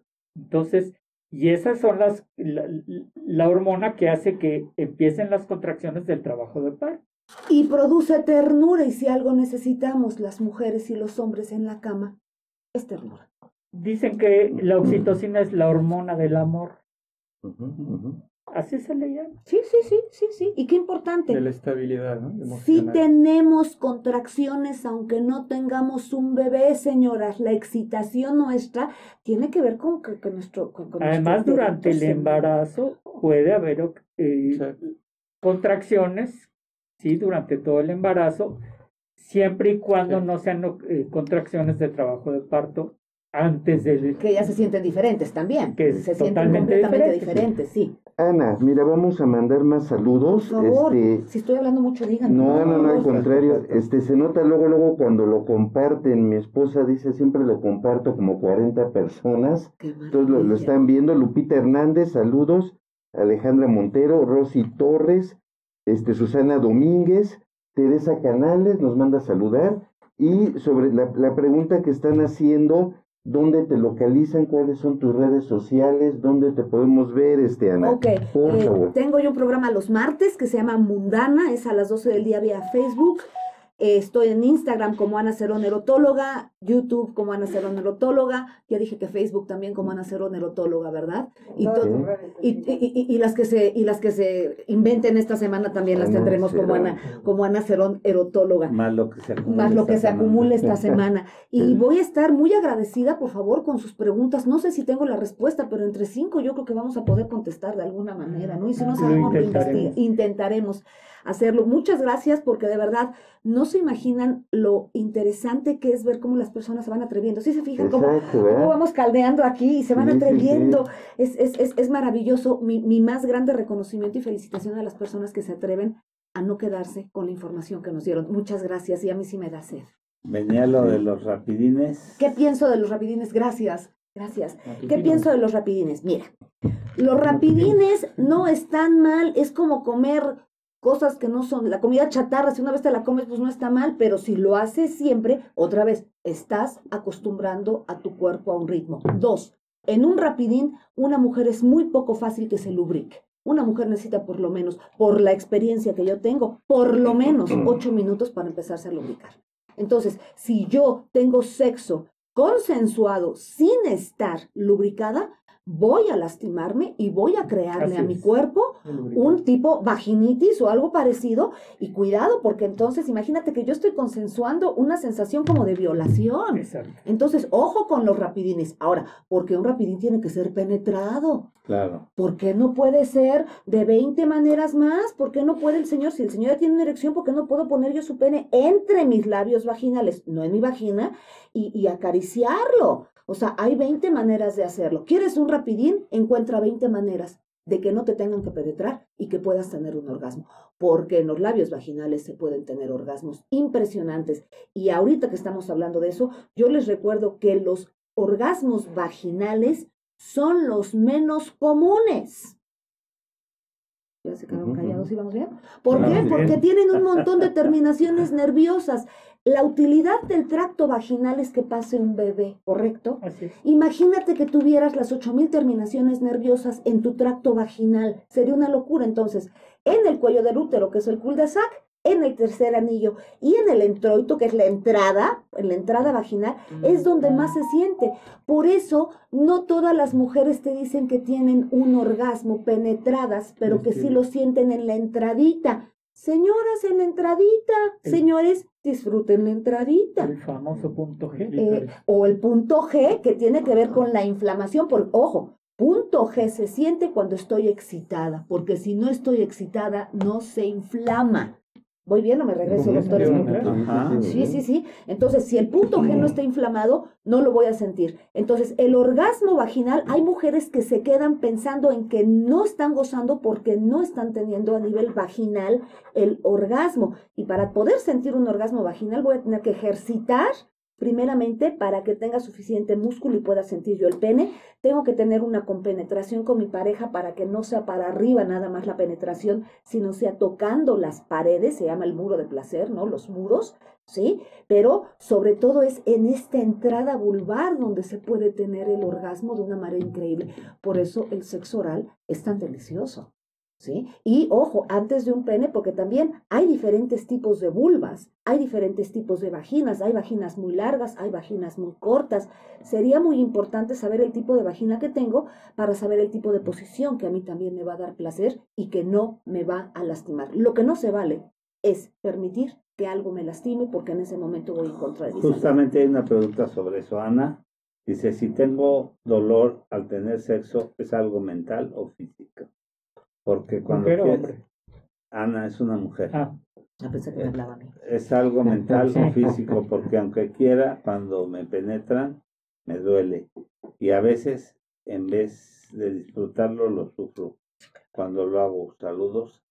Alejandra. Perdón, es... es- A ver, Ale. Ana, Ana. Ah, sí, yo dije Ana, y a la No. tocaya también le pasa. Ojo, es muy común que una mujer cuando no se lubrica y está asustada, ojo, puedes no lubricarte porque tienes falta de algún tipo de hormona, porque estás preocupada por gustarle al otro, porque no estás respirando para que no te vean la lonja, ¿sí? O porque tienes miedo a embarazarte, lo que habíamos dicho la vez pasada. Entonces, si es no, un círculo vicioso, vamos a... si no te estás lubricando, necesitas empezar a hacer contracciones de Kegel y darte cuenta si cuando besas si te empapas. Aquí es observación de mi cuerpo. Si tú estuvieras, fueras mi, mi, paciente en consulta, yo te diría, empieza a besar, empieza a tocar y ve en qué momento se te corta, porque hay mujeres que se les corta. Es que yo me le estoy pasando bomba y cuando me va a penetrar, me seco. Entonces ya es de aquí, es un miedo que tienes. Aquí yo no podría ni me atrevería a, a generalizar, porque todos somos únicos, pero sí es ver en qué momento no estás lubricando. Dos,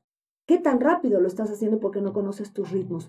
Tres, necesitas platicarle a tu pareja que no lo estás disfrutando, porque aquí es tu responsabilidad decirle, ¿sabes qué? Y en lo que habíamos dicho el otro día, eh, James había dicho el otro día, hay un montón de lubricantes, pero el lubricante es mientras yo regulo, ¿correcto?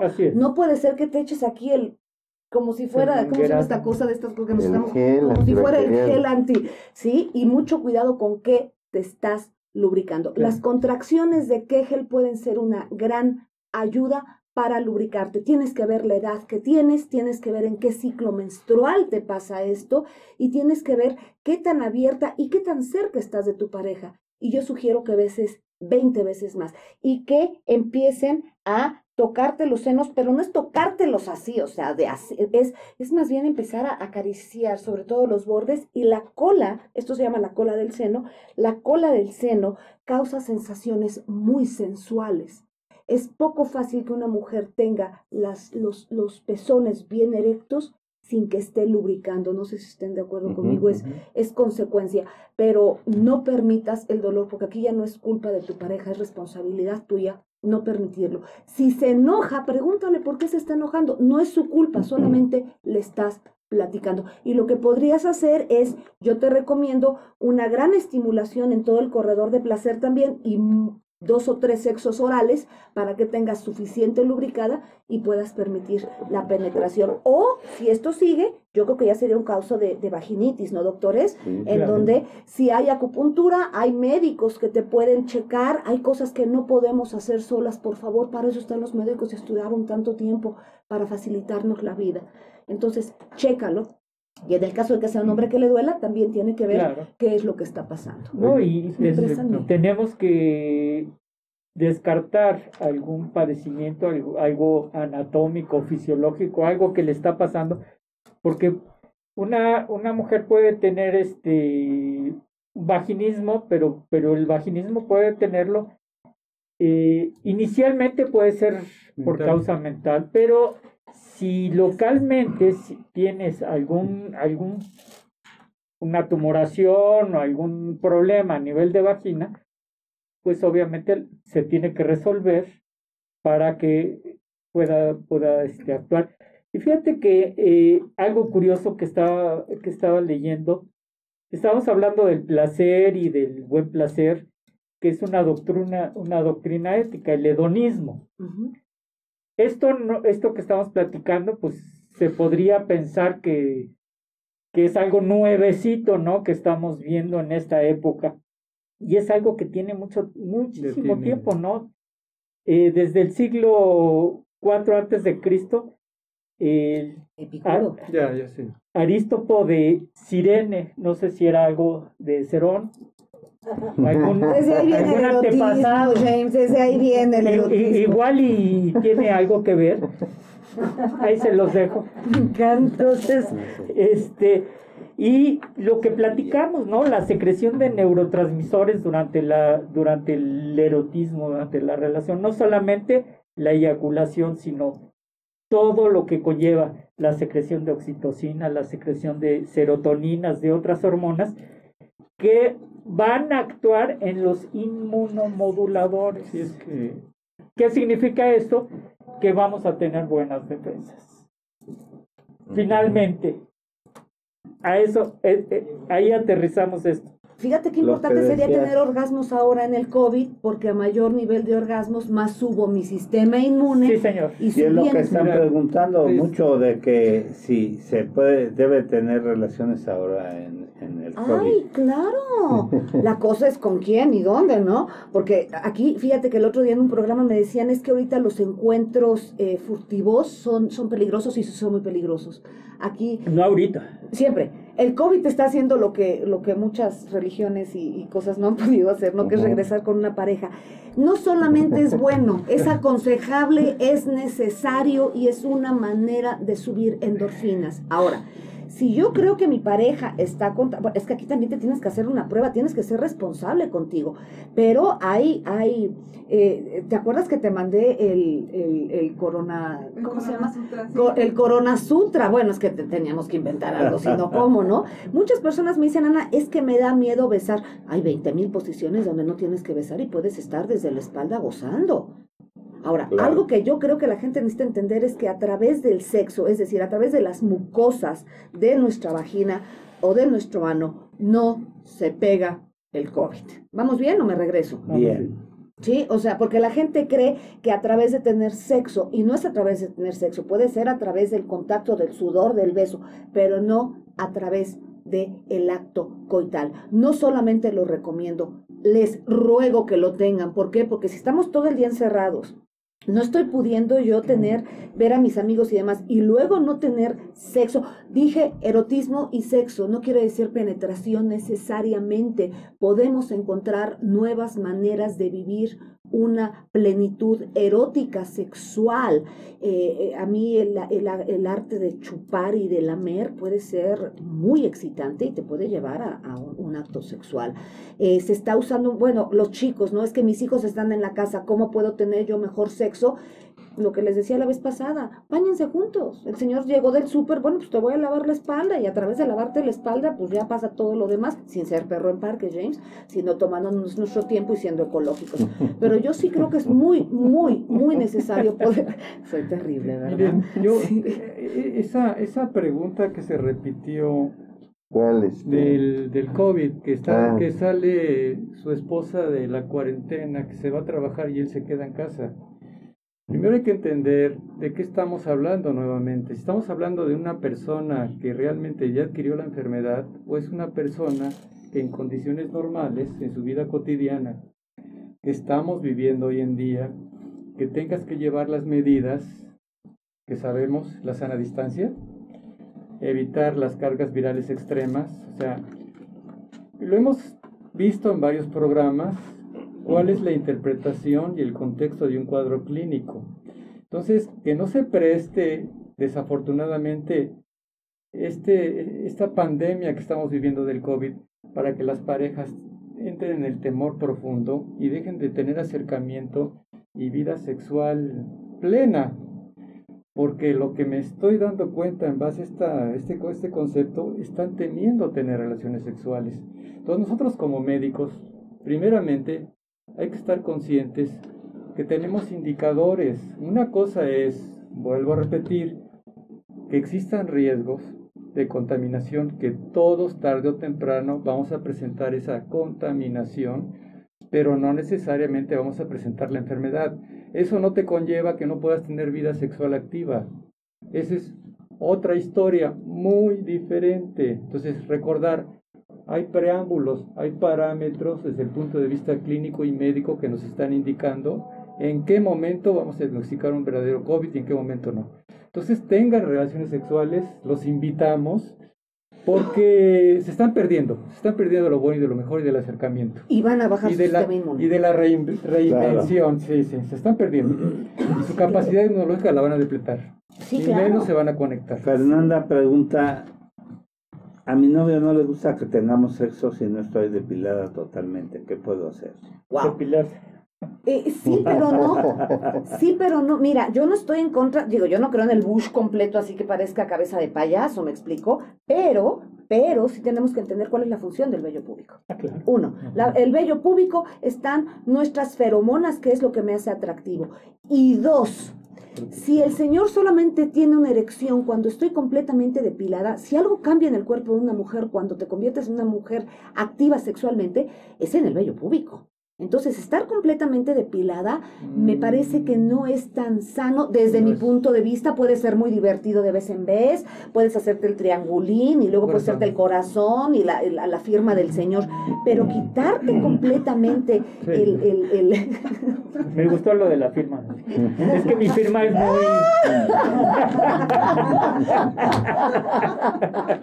¡Ay, qué maravilla! Eso sube endorfina, señoras y señores. También la risa sube endorfina. Digo, sube el sistema inmune. Claro. Depilarte completamente es, es ponerte en una posición muy diferente, porque yo lo he hecho, ¿eh? Porque, a, a ver, ojo, yo para contestar ese tipo de preguntas ya lo tuve que haber hecho y puesto y demás, y sí es muy diferente. Uno, la sensación. No es cierto que el vello púbico sirve para protegerte. ¿Qué te va a proteger si, le- eh, si la entrada vaginal está mucho más abajo? Es, es más bien feromonas y todo, pero es un cuerpo de niña. Y la actitud de cuerpo de niña es completamente diferente. Eh, yo cuando tengo pacientes que me dicen, esto se llama la depilación brasileira o brasileña, ellas actúan como niñas. No, no, no, no asumen. Pero la depilación es eh, tipo láser que ya es para siempre. Pues te voy a decir una cosa, yo me hice láser y créeme que me, me tomaron el pelo. Porque el Por pelo sigue saliendo. el- Me tomaron el pelo y no el que yo quería que me tomaran, fíjate nada. Yo, yo también me hice, pero aquí. Ay, no te, Ya, Ya valí. tomaron También. el pelo. Me Sí, tomaron el pelo. Somos un grupo de... ideas. Sí, sí, el, el, el vello púbico, señoras y señores, puede hacer que la pareja se quede prendida de ti, o sea, prendada por tu propio aroma. Y repito, una mujer, ojo, cuando te acaban, y para eso está la cuarentena, muchas veces cuando van a, cua- en el parto se depila la mujer, ¿por qué? Porque es necesario, pero depilarte por voluntad, ¿cómo Pues ya te no vas? se depilan, en- en- ya no se rasuran en los partos, ¿verdad? Bueno, yo, No, yo- en el rancho nunca se pudo depilar porque ahí no tenemos depilación, ¿no? Protección. No, porque además de que el, el aroma, el niño, el aroma, a la hora que el niño está saliendo es el aroma de mamá. No, y había más complicaciones Sí. infecciosas. ¿no? Claro, porque luego, imagínate, te hacen la episotomía, te, te, te, te acaban de coser y te está creciendo el vello. ¿Tú sabes lo que se siente? La rascadera que es y sangrando. Es una locura. Es una locura. Entonces, yo no sugiero, más bien tendríamos que preguntarle a él por qué le gusta así. Exacto. Yo creo que... y si tú no estás a gusto, no hagas lo que no estás a gusto. Te digo, el día de su cumpleaños tal vez te puedes poner y hacer y ponerte. Pero toda la vida, además de que puede ser hasta peligroso para ti, ¿no? No, es, es completamente diferente. Y asumirte como una mujer adulta creo que es lo más importante para tener un erotismo pleno. Ahora sí, como dice la, la del programa, que pase el desgracia. Que pase el desgraciado y aquí le preguntamos, ¿ya rompimos récord? No, ya, o sea, ya se rompió. Ya estamos en un estándar bastante aceptable. Espero que rompamos paradigmas igual como decía el doctor Kleiman hoy. Rompamos, rompamos. Ya, ya rompió él porque hace que se rasuren con su firma. Ay, doctor Kleiman, qué bárbaro. Sí, y todavía le ponen puntitos, ¿no? Vamos a volver a saludar a nuestros co-conductores que no han podido venir por alguna razón, trabajo, salud. Nos está saludando la billete. doctora Gravi, eh. Gaby, billete. Gaby eso no, eso no Está venir. ganando mucho billete. Ah, ok, yo pensé que. Está, está ganando mucho billete. Bueno, Gaby. exacto, el doctor Omar Flores, que se- está mucho mejor, va muy bien. Qué La bueno, saludos. Que Saludos. ganando mucho billete también. Exacto, la, la doctora Maru, Maru ¿También? también debe estar Ah. ganando mucho billete. Bueno, todos, aquí estamos, ¿no? Qué bueno. Muy bien, y hay una pregunta, este, Ana, fíjate que este, nos estaba diciendo, ay, ay, se me perdió, se me perdió. Ah, ok, dice, este, una, este, anónima mujer, mi novio quiere tener sexo anal, pero me da miedo. ¿qué Ya habían dicho que tiene que ser con condón. Sí. No solamente con condón, Exacto. hay posiciones especiales, hay una estimulación y por lo menos, o sea, hay técnicas. Hay técnicas, por favor, no por darle gusto al otro se te rompe el esfínter. Sí. Claro. Y aunque Sí. el otro te diga, porque además de que yo conozco personas que les ha dado infección porque el señor penetra analmente Y sin luego se va a y la luego se va a la vagina. No hay pH que pueda matar. Y nos han llegado, No. bueno, ustedes que son ginecólogos lo ven Así es. No, más, las pero a, la varón. consulta nos Sí. llegan gentes que han tenido penetración anal y luego se van a la vía vaginal con grandes infecciones. A ahí. nosotros es muy frecuente que nos lleven complicaciones, epididimitis crónica, Claro. por ejemplo, prostatitis ah, de tipo infeccioso. Sí, Claro. claro. Problema de orquipedidimitis, complicaciones de este, testiculares con pérdida ya casi casi Abscesos, nosotros hemos visto de, de ¿De testículo. Entonces, Abscesos, este, inclusive tanto anales como vaginales. Claro. y a veces cursan asintomáticos, pero el día que los descubres ya no hay No, vuelta no, atrás, no, ya sí perdió son- la función. Llegó una Entonces, pequeña ¡qué ahí que llevaba a la mamá con un gran descubrimiento genital y, y decía, es que tengo tanto flujo que soy muy fértil. Le dije, no, es que es gran infección porque además había papilomas Mm. este, rectales y vaginales. Wow. Y que de- es que soy muy fértil, ¿verdad? Le dije, no es que te una infección Del tamaño. y, penetración sí. rectal y vaginal, es que tu novio no es un buen hombre, ¿no? Y no. iba con la mamá, 16 años, y, la muchacha molesta, ¿no? Wow. Así no se demuestra el amor, ¿eh? Permitir ese tipo de cosas no es demostrar el amor, es muy poco interés por tu propio cuerpo. Tener relaciones sexuales vía anal se requiere de información y de una completa confianza.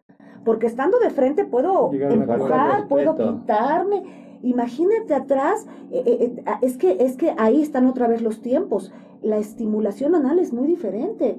Hay que toser, hay que tener otro tipo de posición, hay que tener una, repito, una Dilatadores. confi- Hay que usar dilatadores. Claro, y grandes lubricantes, grandes lubricantes. Y ojo, sí, sí existen los orgasmos anales, sí existe una lubricación, pero tienes que tenerla, eh, ti- tienes que, que- que- que promoverla tú.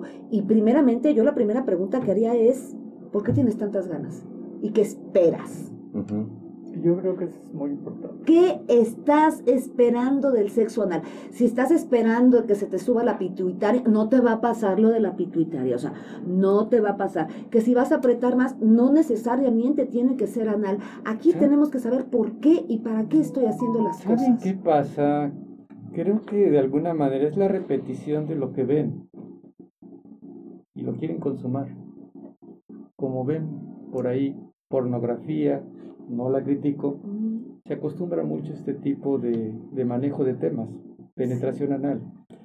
Se ve tanto, tanto, tanto, y de forma indiscriminada, tú dices, "Ah, ¿bajo qué condiciones? Sabemos que esas personas son profesionales y relativamente están expuestas a situaciones extremas. Entonces, no se puede imaginar, es su trabajo, es su labor, pero algo que puede suceder que no sea reversible. Desgarros, O rupturas, sea, profesionales quirúrgico. en las infecciones. profesionales, o sea, de enfermedades de transmisión sexual. Entonces esto se presta al hacinamiento de la promiscuidad. Entonces hay que tener mucho cuidado en ese capítulo.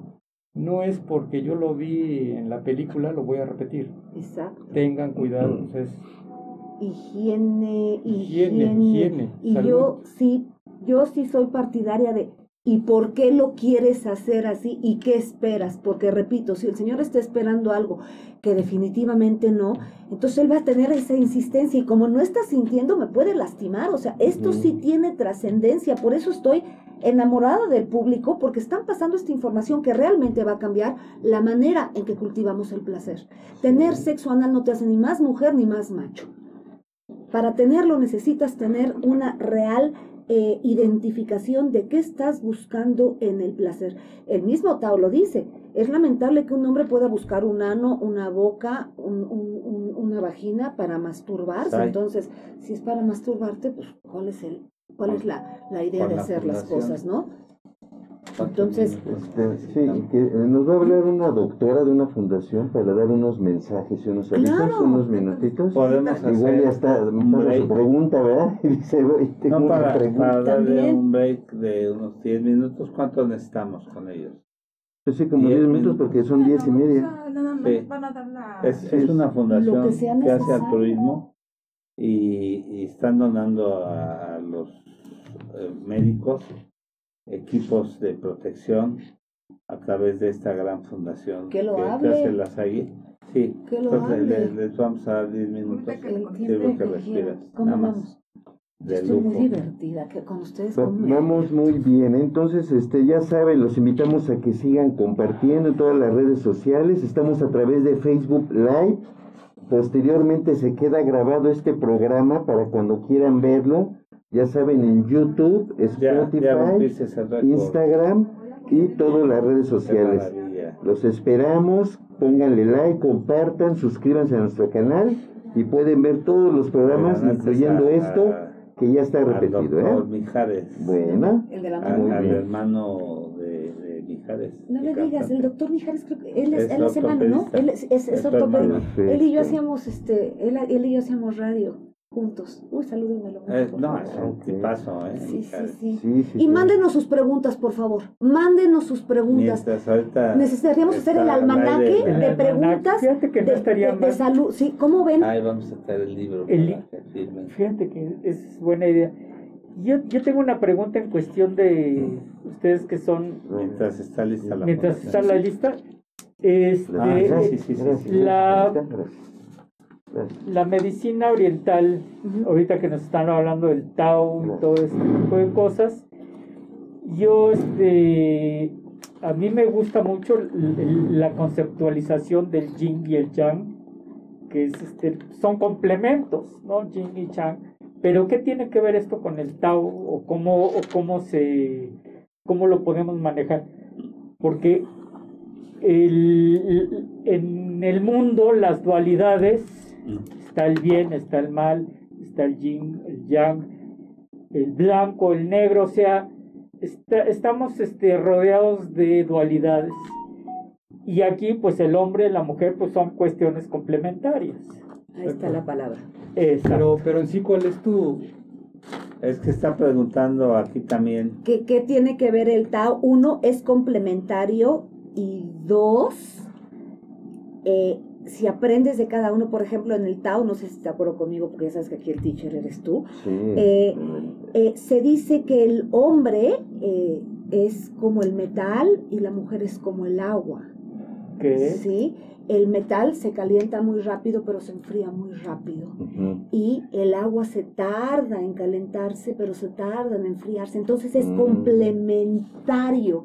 Esta palabra de complementación, el yin yang, porque ojo, a mí que una mujer solamente se ponga en posición de impacto, porque eso cree que ella, así, vénganos tu reino, pues esto ya no es ser femenino, es no ser partícipe.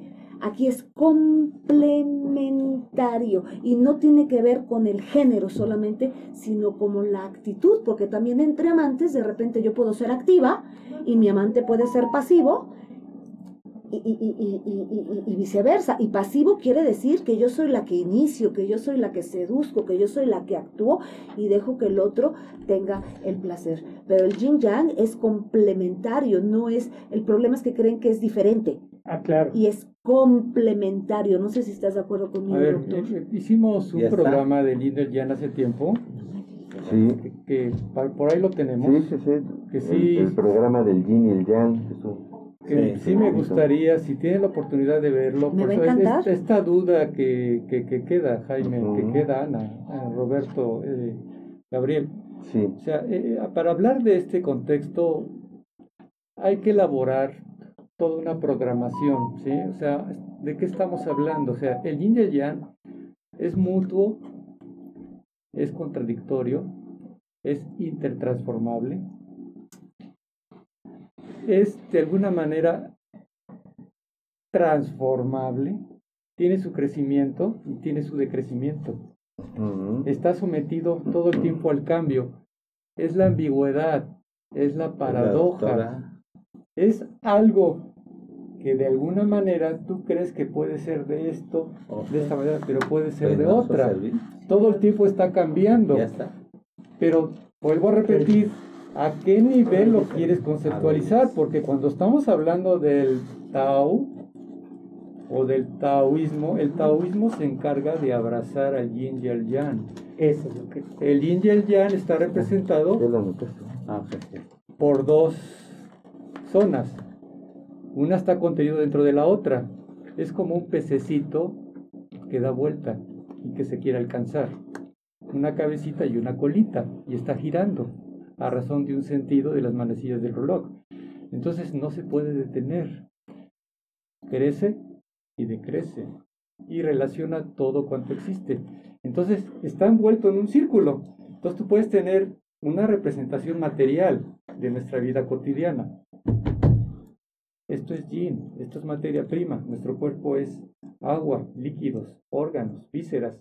Esto es yin. El yang va a razón del movimiento de la energía. Y la alberga y está guardada en la materia. Entonces, una da a la otra. Pero cuando estamos hablando ya más allá del Tao, vuelvo a repetir, está representado por un círculo y un círculo no tiene principio ni tiene fin. Y el Tao tiene varios aspectos. Lo comentamos la vez pasada. Tao es por darle un nombre a, la, a un sentido para poder entenderlo, porque no tiene nombre. Es inalcanzable. Es la verdad, es lo que va lo subliminal, lo que va más allá. Por eso tanto el, a mí el aspecto es repetir el, el, o el tanta del amor, el tao del amor, es subliminal, es una verdadera virtud, es el amor, es la verdadera libertad. Es, permíteme, es el retorno y ese tao, ese tao está representado por un círculo vacío que nunca se va a llenar. Entonces va más allá del yin y yang. Entonces no sé si te respondí. No, perfecto, perfecto. Muchas gracias. Yo creo que vamos a hacer un programa completo porque pues obviamente... Doctora Ofer Reyes Servín, buenos días. Hola, ¿cómo están ustedes, doctores? Qué gusto saludarlos de nuevo. Estamos al aire con ustedes de la Fundación Mariano y de la Fundación Mano. Estamos al aire con usted. Eh, la escuchamos bueno, antes que nada, es un placer, como siempre, poder estar eh, con ustedes en su espacio, por el, tiempo que nos dedican y sobre todo por el apoyo eh, infinito que nos han demostrado desde hace meses, desde el momento que volvimos a reactivar nuestro grupo. Eh, ¿Me pueden pasar, por favor, la primera diapositiva? Ya está en el aire, ya, ya está. Perfecto. Ah, ok, muchísimas gracias. Había algún retraso en la transmisión, pero ya está aquí. Bueno, como saben, nosotros somos una fundación, Fundación Don Mariano, que tenemos una iniciativa llamada Mano, de tu mano, que podemos hacer la diferencia apoyando la emergencia sanitaria COVID-19 en México, en nuestro país. Entonces, siguiente diapositiva, por favor. Como saben, nosotros somos un grupo eh, conformado por cuatro doctoras, totalmente libre de conflicto de intereses, que nos dedicamos justamente a apoyar a la población en general y a nuestro gremio eh, de salud, no solamente a los médicos, a todo el gremio de salud, incluyendo enfermeras, camilleros, etcétera, en esta emergencia sanitaria y obviamente proporcionando información digna a la población general sobre eh, la enfermedad que en este caso es el coronavirus. Siguiente, por favor. Eh, en esta ocasión nos eh, congratulamos de verdad en que nuestros esfuerzos han seguido expandiéndose. Tenemos el honor al día de hoy de poder eh, dar el apoyo a más de 30 hospitales. Siguiente diapositiva, por favor, a 30 hospitales, los cuales ven desplegados ahí en pantalla. Y de esta, estos 30 hospitales, eh, como podrán darse cuenta, no solamente están en la Ciudad de México, sino también se extiende al Estado de México, zona conurbada, y también eh, al Estado de eh, en el norte del país. Entonces, el punto es que con estos esfuerzos nosotros hemos podido apoyar no solamente a compañeros que están aquí en el Distrito Federal, sino también expandir estos este apoyo libre de conflicto de intereses nuevamente a estas más de 30 instituciones hospitalarias con apoyo de protección eh, personal que se conoce al día de hoy como el EPP, que está conformado por mascarillas, caretas de protección personal. Eh, también nuestro objetivo es eh, seguir proporcionando, por ejemplo, los overoles TIBEC, que ayudan sobre todo en las áreas de terapia intensiva para el soporte de estos pacientes que están en estados más críticos, también eh, guantes, cubrebocas, eh, botas, eh, material desechable, etcétera.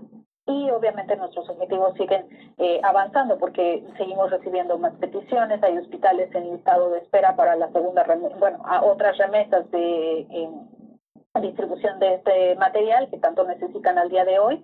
¿Y por qué es esta necesidad? Al día de hoy seguimos con, eh, desafortunadamente, con más de 13 millones de casos afectados por el coronavirus a nivel mundial. Y solamente aquí en México, doctor, eh, quisiera que nosotros nos quedáramos con tres números. El primero de ellos es el caso total hasta el día de hoy registrados, de los que sabemos obviamente que han sido infectados, que son más de 300 mil mexicanos, con más de 36 mil muertes al día de hoy. En las últimas 24 horas, doctor, le comento que se han registrado más de 6 mil nuevos casos y desafortunadamente más de 500 muertes.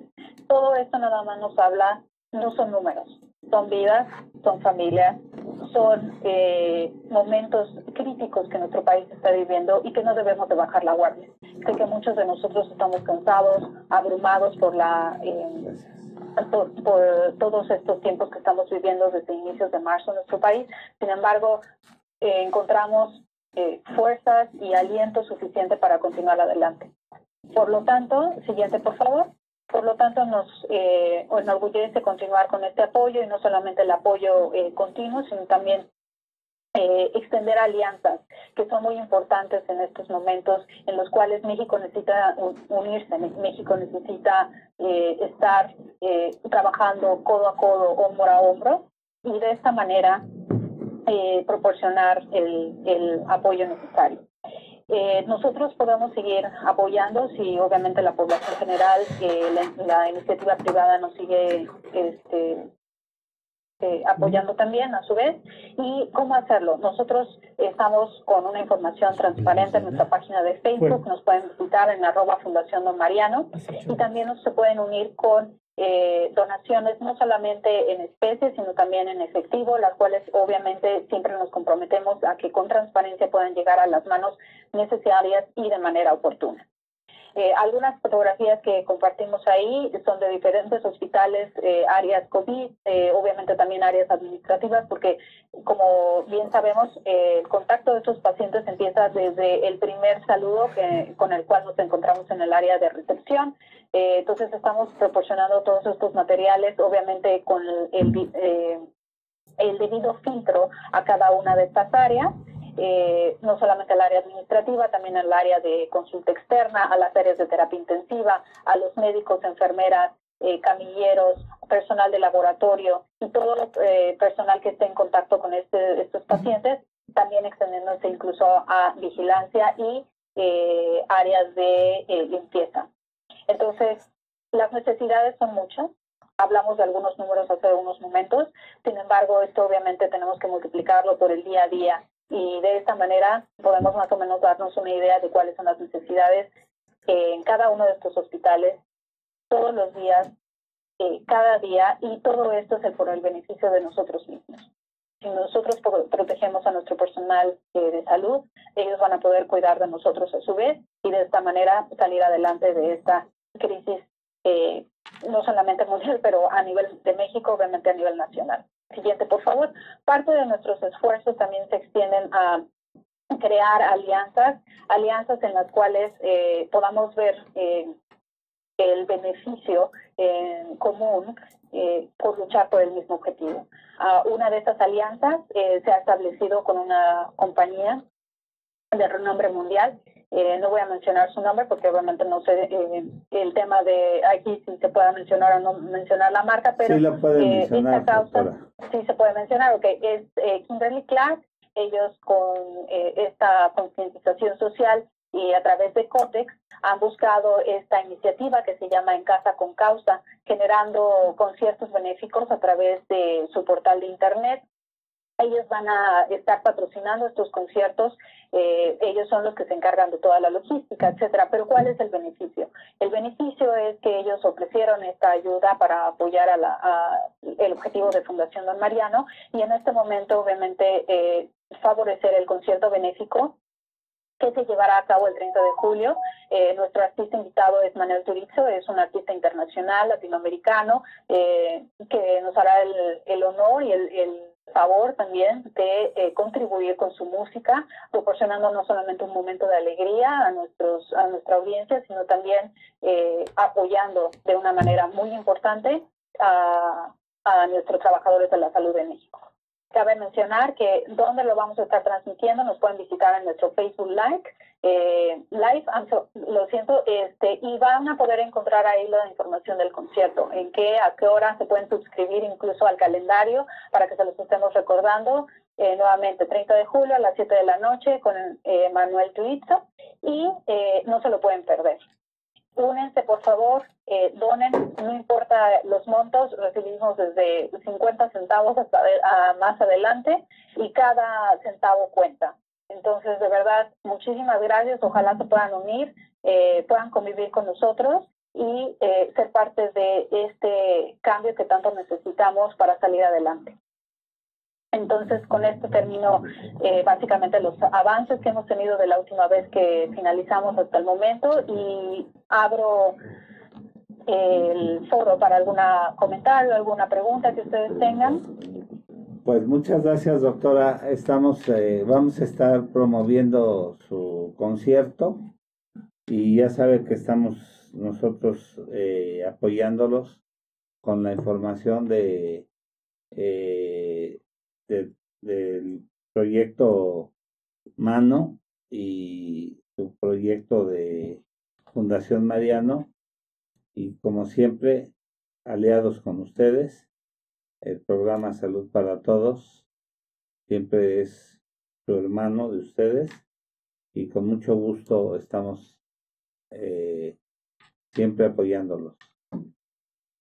Muchísimas gracias, doctor y como siempre lo repetimos, de su mano, eh, don Mariano hará la diferencia y de su mano de verdad haremos que estos estos ah, materiales de protección personal lleguen a las manos adecuadas y en el tiempo necesario. Muchas gracias. Muchísimas gracias. Y bueno, quedamos al pendiente.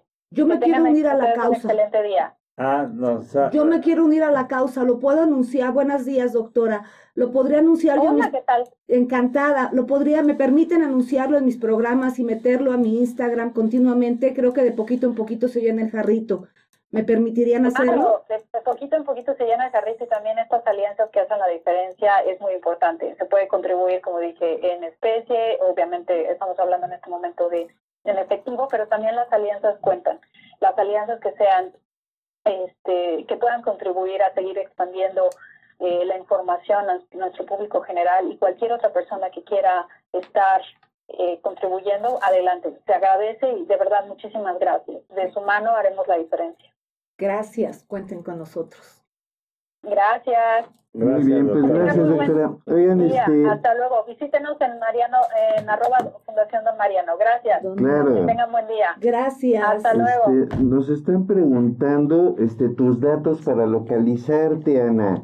Nos diste las redes sociales, pero ¿en dónde te pueden localizar o, pedir consulta contigo? Eh, mira, comúnmente lo hacen a través de las redes, porque si doy los teléfonos de mi querida coordinadora, la, la, señora de repente anda, anda como loca, sí, pero estoy en Ana Cerón, erotóloga, si necesitan una consulta, si hay algo que pueda contestar para ustedes, va a ser mi privilegio acompañarlos en esto, porque finalmente de esto se trata, esa es la intención del programa, ¿no?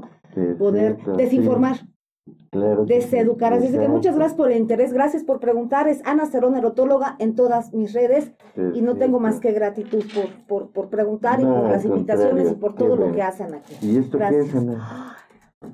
Fue su cumpleaños. Imagínate, hasta con regalo llega. No, pues vamos a invitarla. Te digo que le sale padre que me inviten. No, tuvieron la bondad de, de, acordarse de que había sido mi cumple. Muchísimas gracias. Muchísimas gracias, ¿eh? gracias. Gracias por acordarse, gracias por el detalle. Gracias por, gracias por compartir conmigo. Muchas, muchas gracias. Está increíble. Está increíble. De verdad, gracias. Este, allá, Sai, muchas gracias por, por hacer posible todo esto. De verdad. Además del cumpleaños porque se rompió, fue, Rompimos el récord. Entonces, ¿Qué más se rompió ya? Se rompió el paradigma, se rompió el récord. El tabú. El tabú. Y queremos romper también las fronteras. Ah, sí. Yo te voy a decir una cosa, esto del imen, ¿cómo causa problemas? Eh? Sí. Esto de la virginidad es una de es las... Que la virginidad no es, no es nomás el imen. Eso. Aquí viene la En Suecia, cuando nacen las niñas, les quitan el himen, porque de acuerdo con la información, ese es un residuo embrional. Sí. ¿Cómo es posible que el valor de una mujer esté puesto en un residuo, como una flema, para que me entiendan? Entonces, efectivamente, la virginidad está aquí. Y virgen no quiere decir sin sexo. Virgen quiere decir por ella misma. Es decir, toma decisiones, se conoce, se hace. Si es cierto, es acá, no es nada más a nivel vaginal. Sí, yo creo que cuando dicen que si eres virgen o no virgen, y a los niños los desvirginan, fíjate nada más. No, bueno. ¿Qué es eso? Dejemos que los niños se conozcan, se eroticen y tendremos gente mucho más satisfecha. Y yo insisto y persisto, no solamente la gratitud con la invitación, es si no podemos crear una cultura de placer, subir nuestro sistema inmune y crear otro tipo de vínculos, entonces ¿a qué venimos? ¿No? Claro. Yo creo que podemos tener más placer y menos hijos. Muy bien. ¿Estamos? Ya, ya, ya, ya, ya lo dije mal. No, no, no, yo creo que antes de tener hijos necesitamos tener placer. Yo sí creo que una mujer con orgasmos lleva una gestación diferente, una maternidad diferente y una manera de, y un maternaje completamente diferente. 100%. Señoras, el placer es nuestra responsabilidad, compartámoslo con los hombres. Y no tengo más que gratitud por la invitación el día de hoy, de verdad, señores. ¿Y ahora cómo se van a deshacer de mí? Platíquenme. No, no, al contrario. Oye, pero, pero dice la producción que si quieren poner la presentación del Corona Sutra, que ya la tienen lista. Ah, es, es, es, es nada más como un, como un Kama Sutra, pero a ver qué tal está, porque ahí está. Ah, Ahí está. Son diferentes posiciones porque Sí. se supone que no puedes tener contacto de frente. Entonces, Ah, ese es el famosísimo eh, Corona Sutra, donde dicen que la distancia tiene que ser metro y medio. Sí. Pero tanta distancia yo creo que también aleja la a las. Sí. parejas, ¿no? Ajá. Aleja a las parejas. Antes de que antes de que practiquen el Corona Sutra, practiquen el erotismo, las caricias, la excitación, la autoexploración. Y, compa- y ríanse mucho con su pareja. Para mí, una gente que tiene sexo sin reírse, como que no, ¿no? Hay que volverla Sí. a, a- a invitar a Ana cuando que venga otra vez. ¿no? Muchas gracias, Claro muchas sí, gracias. Va a ser un sí. privilegio. De verdad, no saben a mí cómo me emociona poder, poder compartir con ustedes, porque además de que es muy agradable compartir con médicos, y yo que soy así, toda así, ustedes todos, me encanta. Esto del perro en parque se le quedó al doctor, bueno, por lo Me menos ya me se le quedó lo del perro en parque. Cultivos, ¿no? Tengamos cultivo de placer, tengamos cultivo y conciencia sobre nuestra sexualidad y sobre la indispensable que es el placer, pero sobre todo la responsabilidad que es nuestra. Nos está diciendo la producción otra vez que siguen preguntando. A ver. Esta, esta eh, cibernauta, este es radioescucha, dice que le dan muchas cosquillas cuando tienen sexo, que cómo maneja eso, cómo las evita. que, y sí, cierto, la vez pasada creo que lo preguntaron y no lo contestamos. Sí, Ok, sí, sí. Las cosquillas hablan de que la persona está, alter- que su sistema nervioso está muy alterado. Ajá. ¿Sí? Entonces, cuando, ya ves, cuando tocas a alguien y se están atacando de la risa, entonces, primero que aprenda a respirar, dos, que se aprenda a tocar, tres, si mi pareja le estoy diciendo que no me toque en esta parte porque mi pareja está insistiendo en hacerlo. Si tengo todo un cuerpo, hay que ver si es en todo el cuerpo, hay que ver si es a la hora de la sexualidad, a la hora que están jugando, hay que ver si es, fíjate que hay gente que siente cosquillas en la cama, pero no en el sofá. Mm, Es tan interesante. Bueno, lo que pasa es que como yo no me dedico a la medicina, sino al placer, o sea, al erotismo, y vas estudiando cosa por cosa, Sí. hay mujeres que se lubrican más fácilmente fuera de la cama, por ejemplo. ¿Sí? Entonces, ¿por qué tiene cosquillas? Yo creo que está alterado, eh, está alterado con eh, su sistema nervioso, no sé si un poquito de magnesio, no sé qué sugerirías tú. Yo lo manejo mucho con un punto en la nariz, Ujú. Este punto, Y te ayuda a relaja controlar. mucho, te ayuda muchísimo a controlar y a, eh, se que, eh, en, en el Tao se diría crecer el fuego, no crecer el, el- el calor interno. Este es un, un punto importante. Si eres hipertenso no lo puedes hacer mucho, pero puedes intentarlo. Yo intentaría respirar Sí. y contactarme de una manera diferente. ¿Cómo? Yo empezaría por la espalda. En lugar de tener a alguien de frente que sé que me va a poner las manos, si empezamos el contacto por la espalda y empezamos con las caricias entre espaldas y no hay manos, es Mm. posible que se me acaben las cosquillas. Sí, Por eso te digo que las manos no siempre es la mejor manera de acercarte, porque las manos tienen una muy mala connotación en la sexualidad. Es como que te tentalean, te toquetean. Sí. Y si lo haces con otras partes del cuerpo puede ser más interesante. Y Perfecto. más divertido, ¿eh? Mucho más divertido. Sí, sí, bueno, es que... sí, Eh, Ana, se ha hablado mucho de la dama, bastante de la dama, pero ¿qué le dirías al varón que lleva una gran lápida socialmente cargando? Porque la dimensión del varón, desafortunadamente, la mayoría de los varones miden su capacidad sexual erótica a razón de la erección, del tamaño del miembro, el reconocimiento de las zonas eróticas.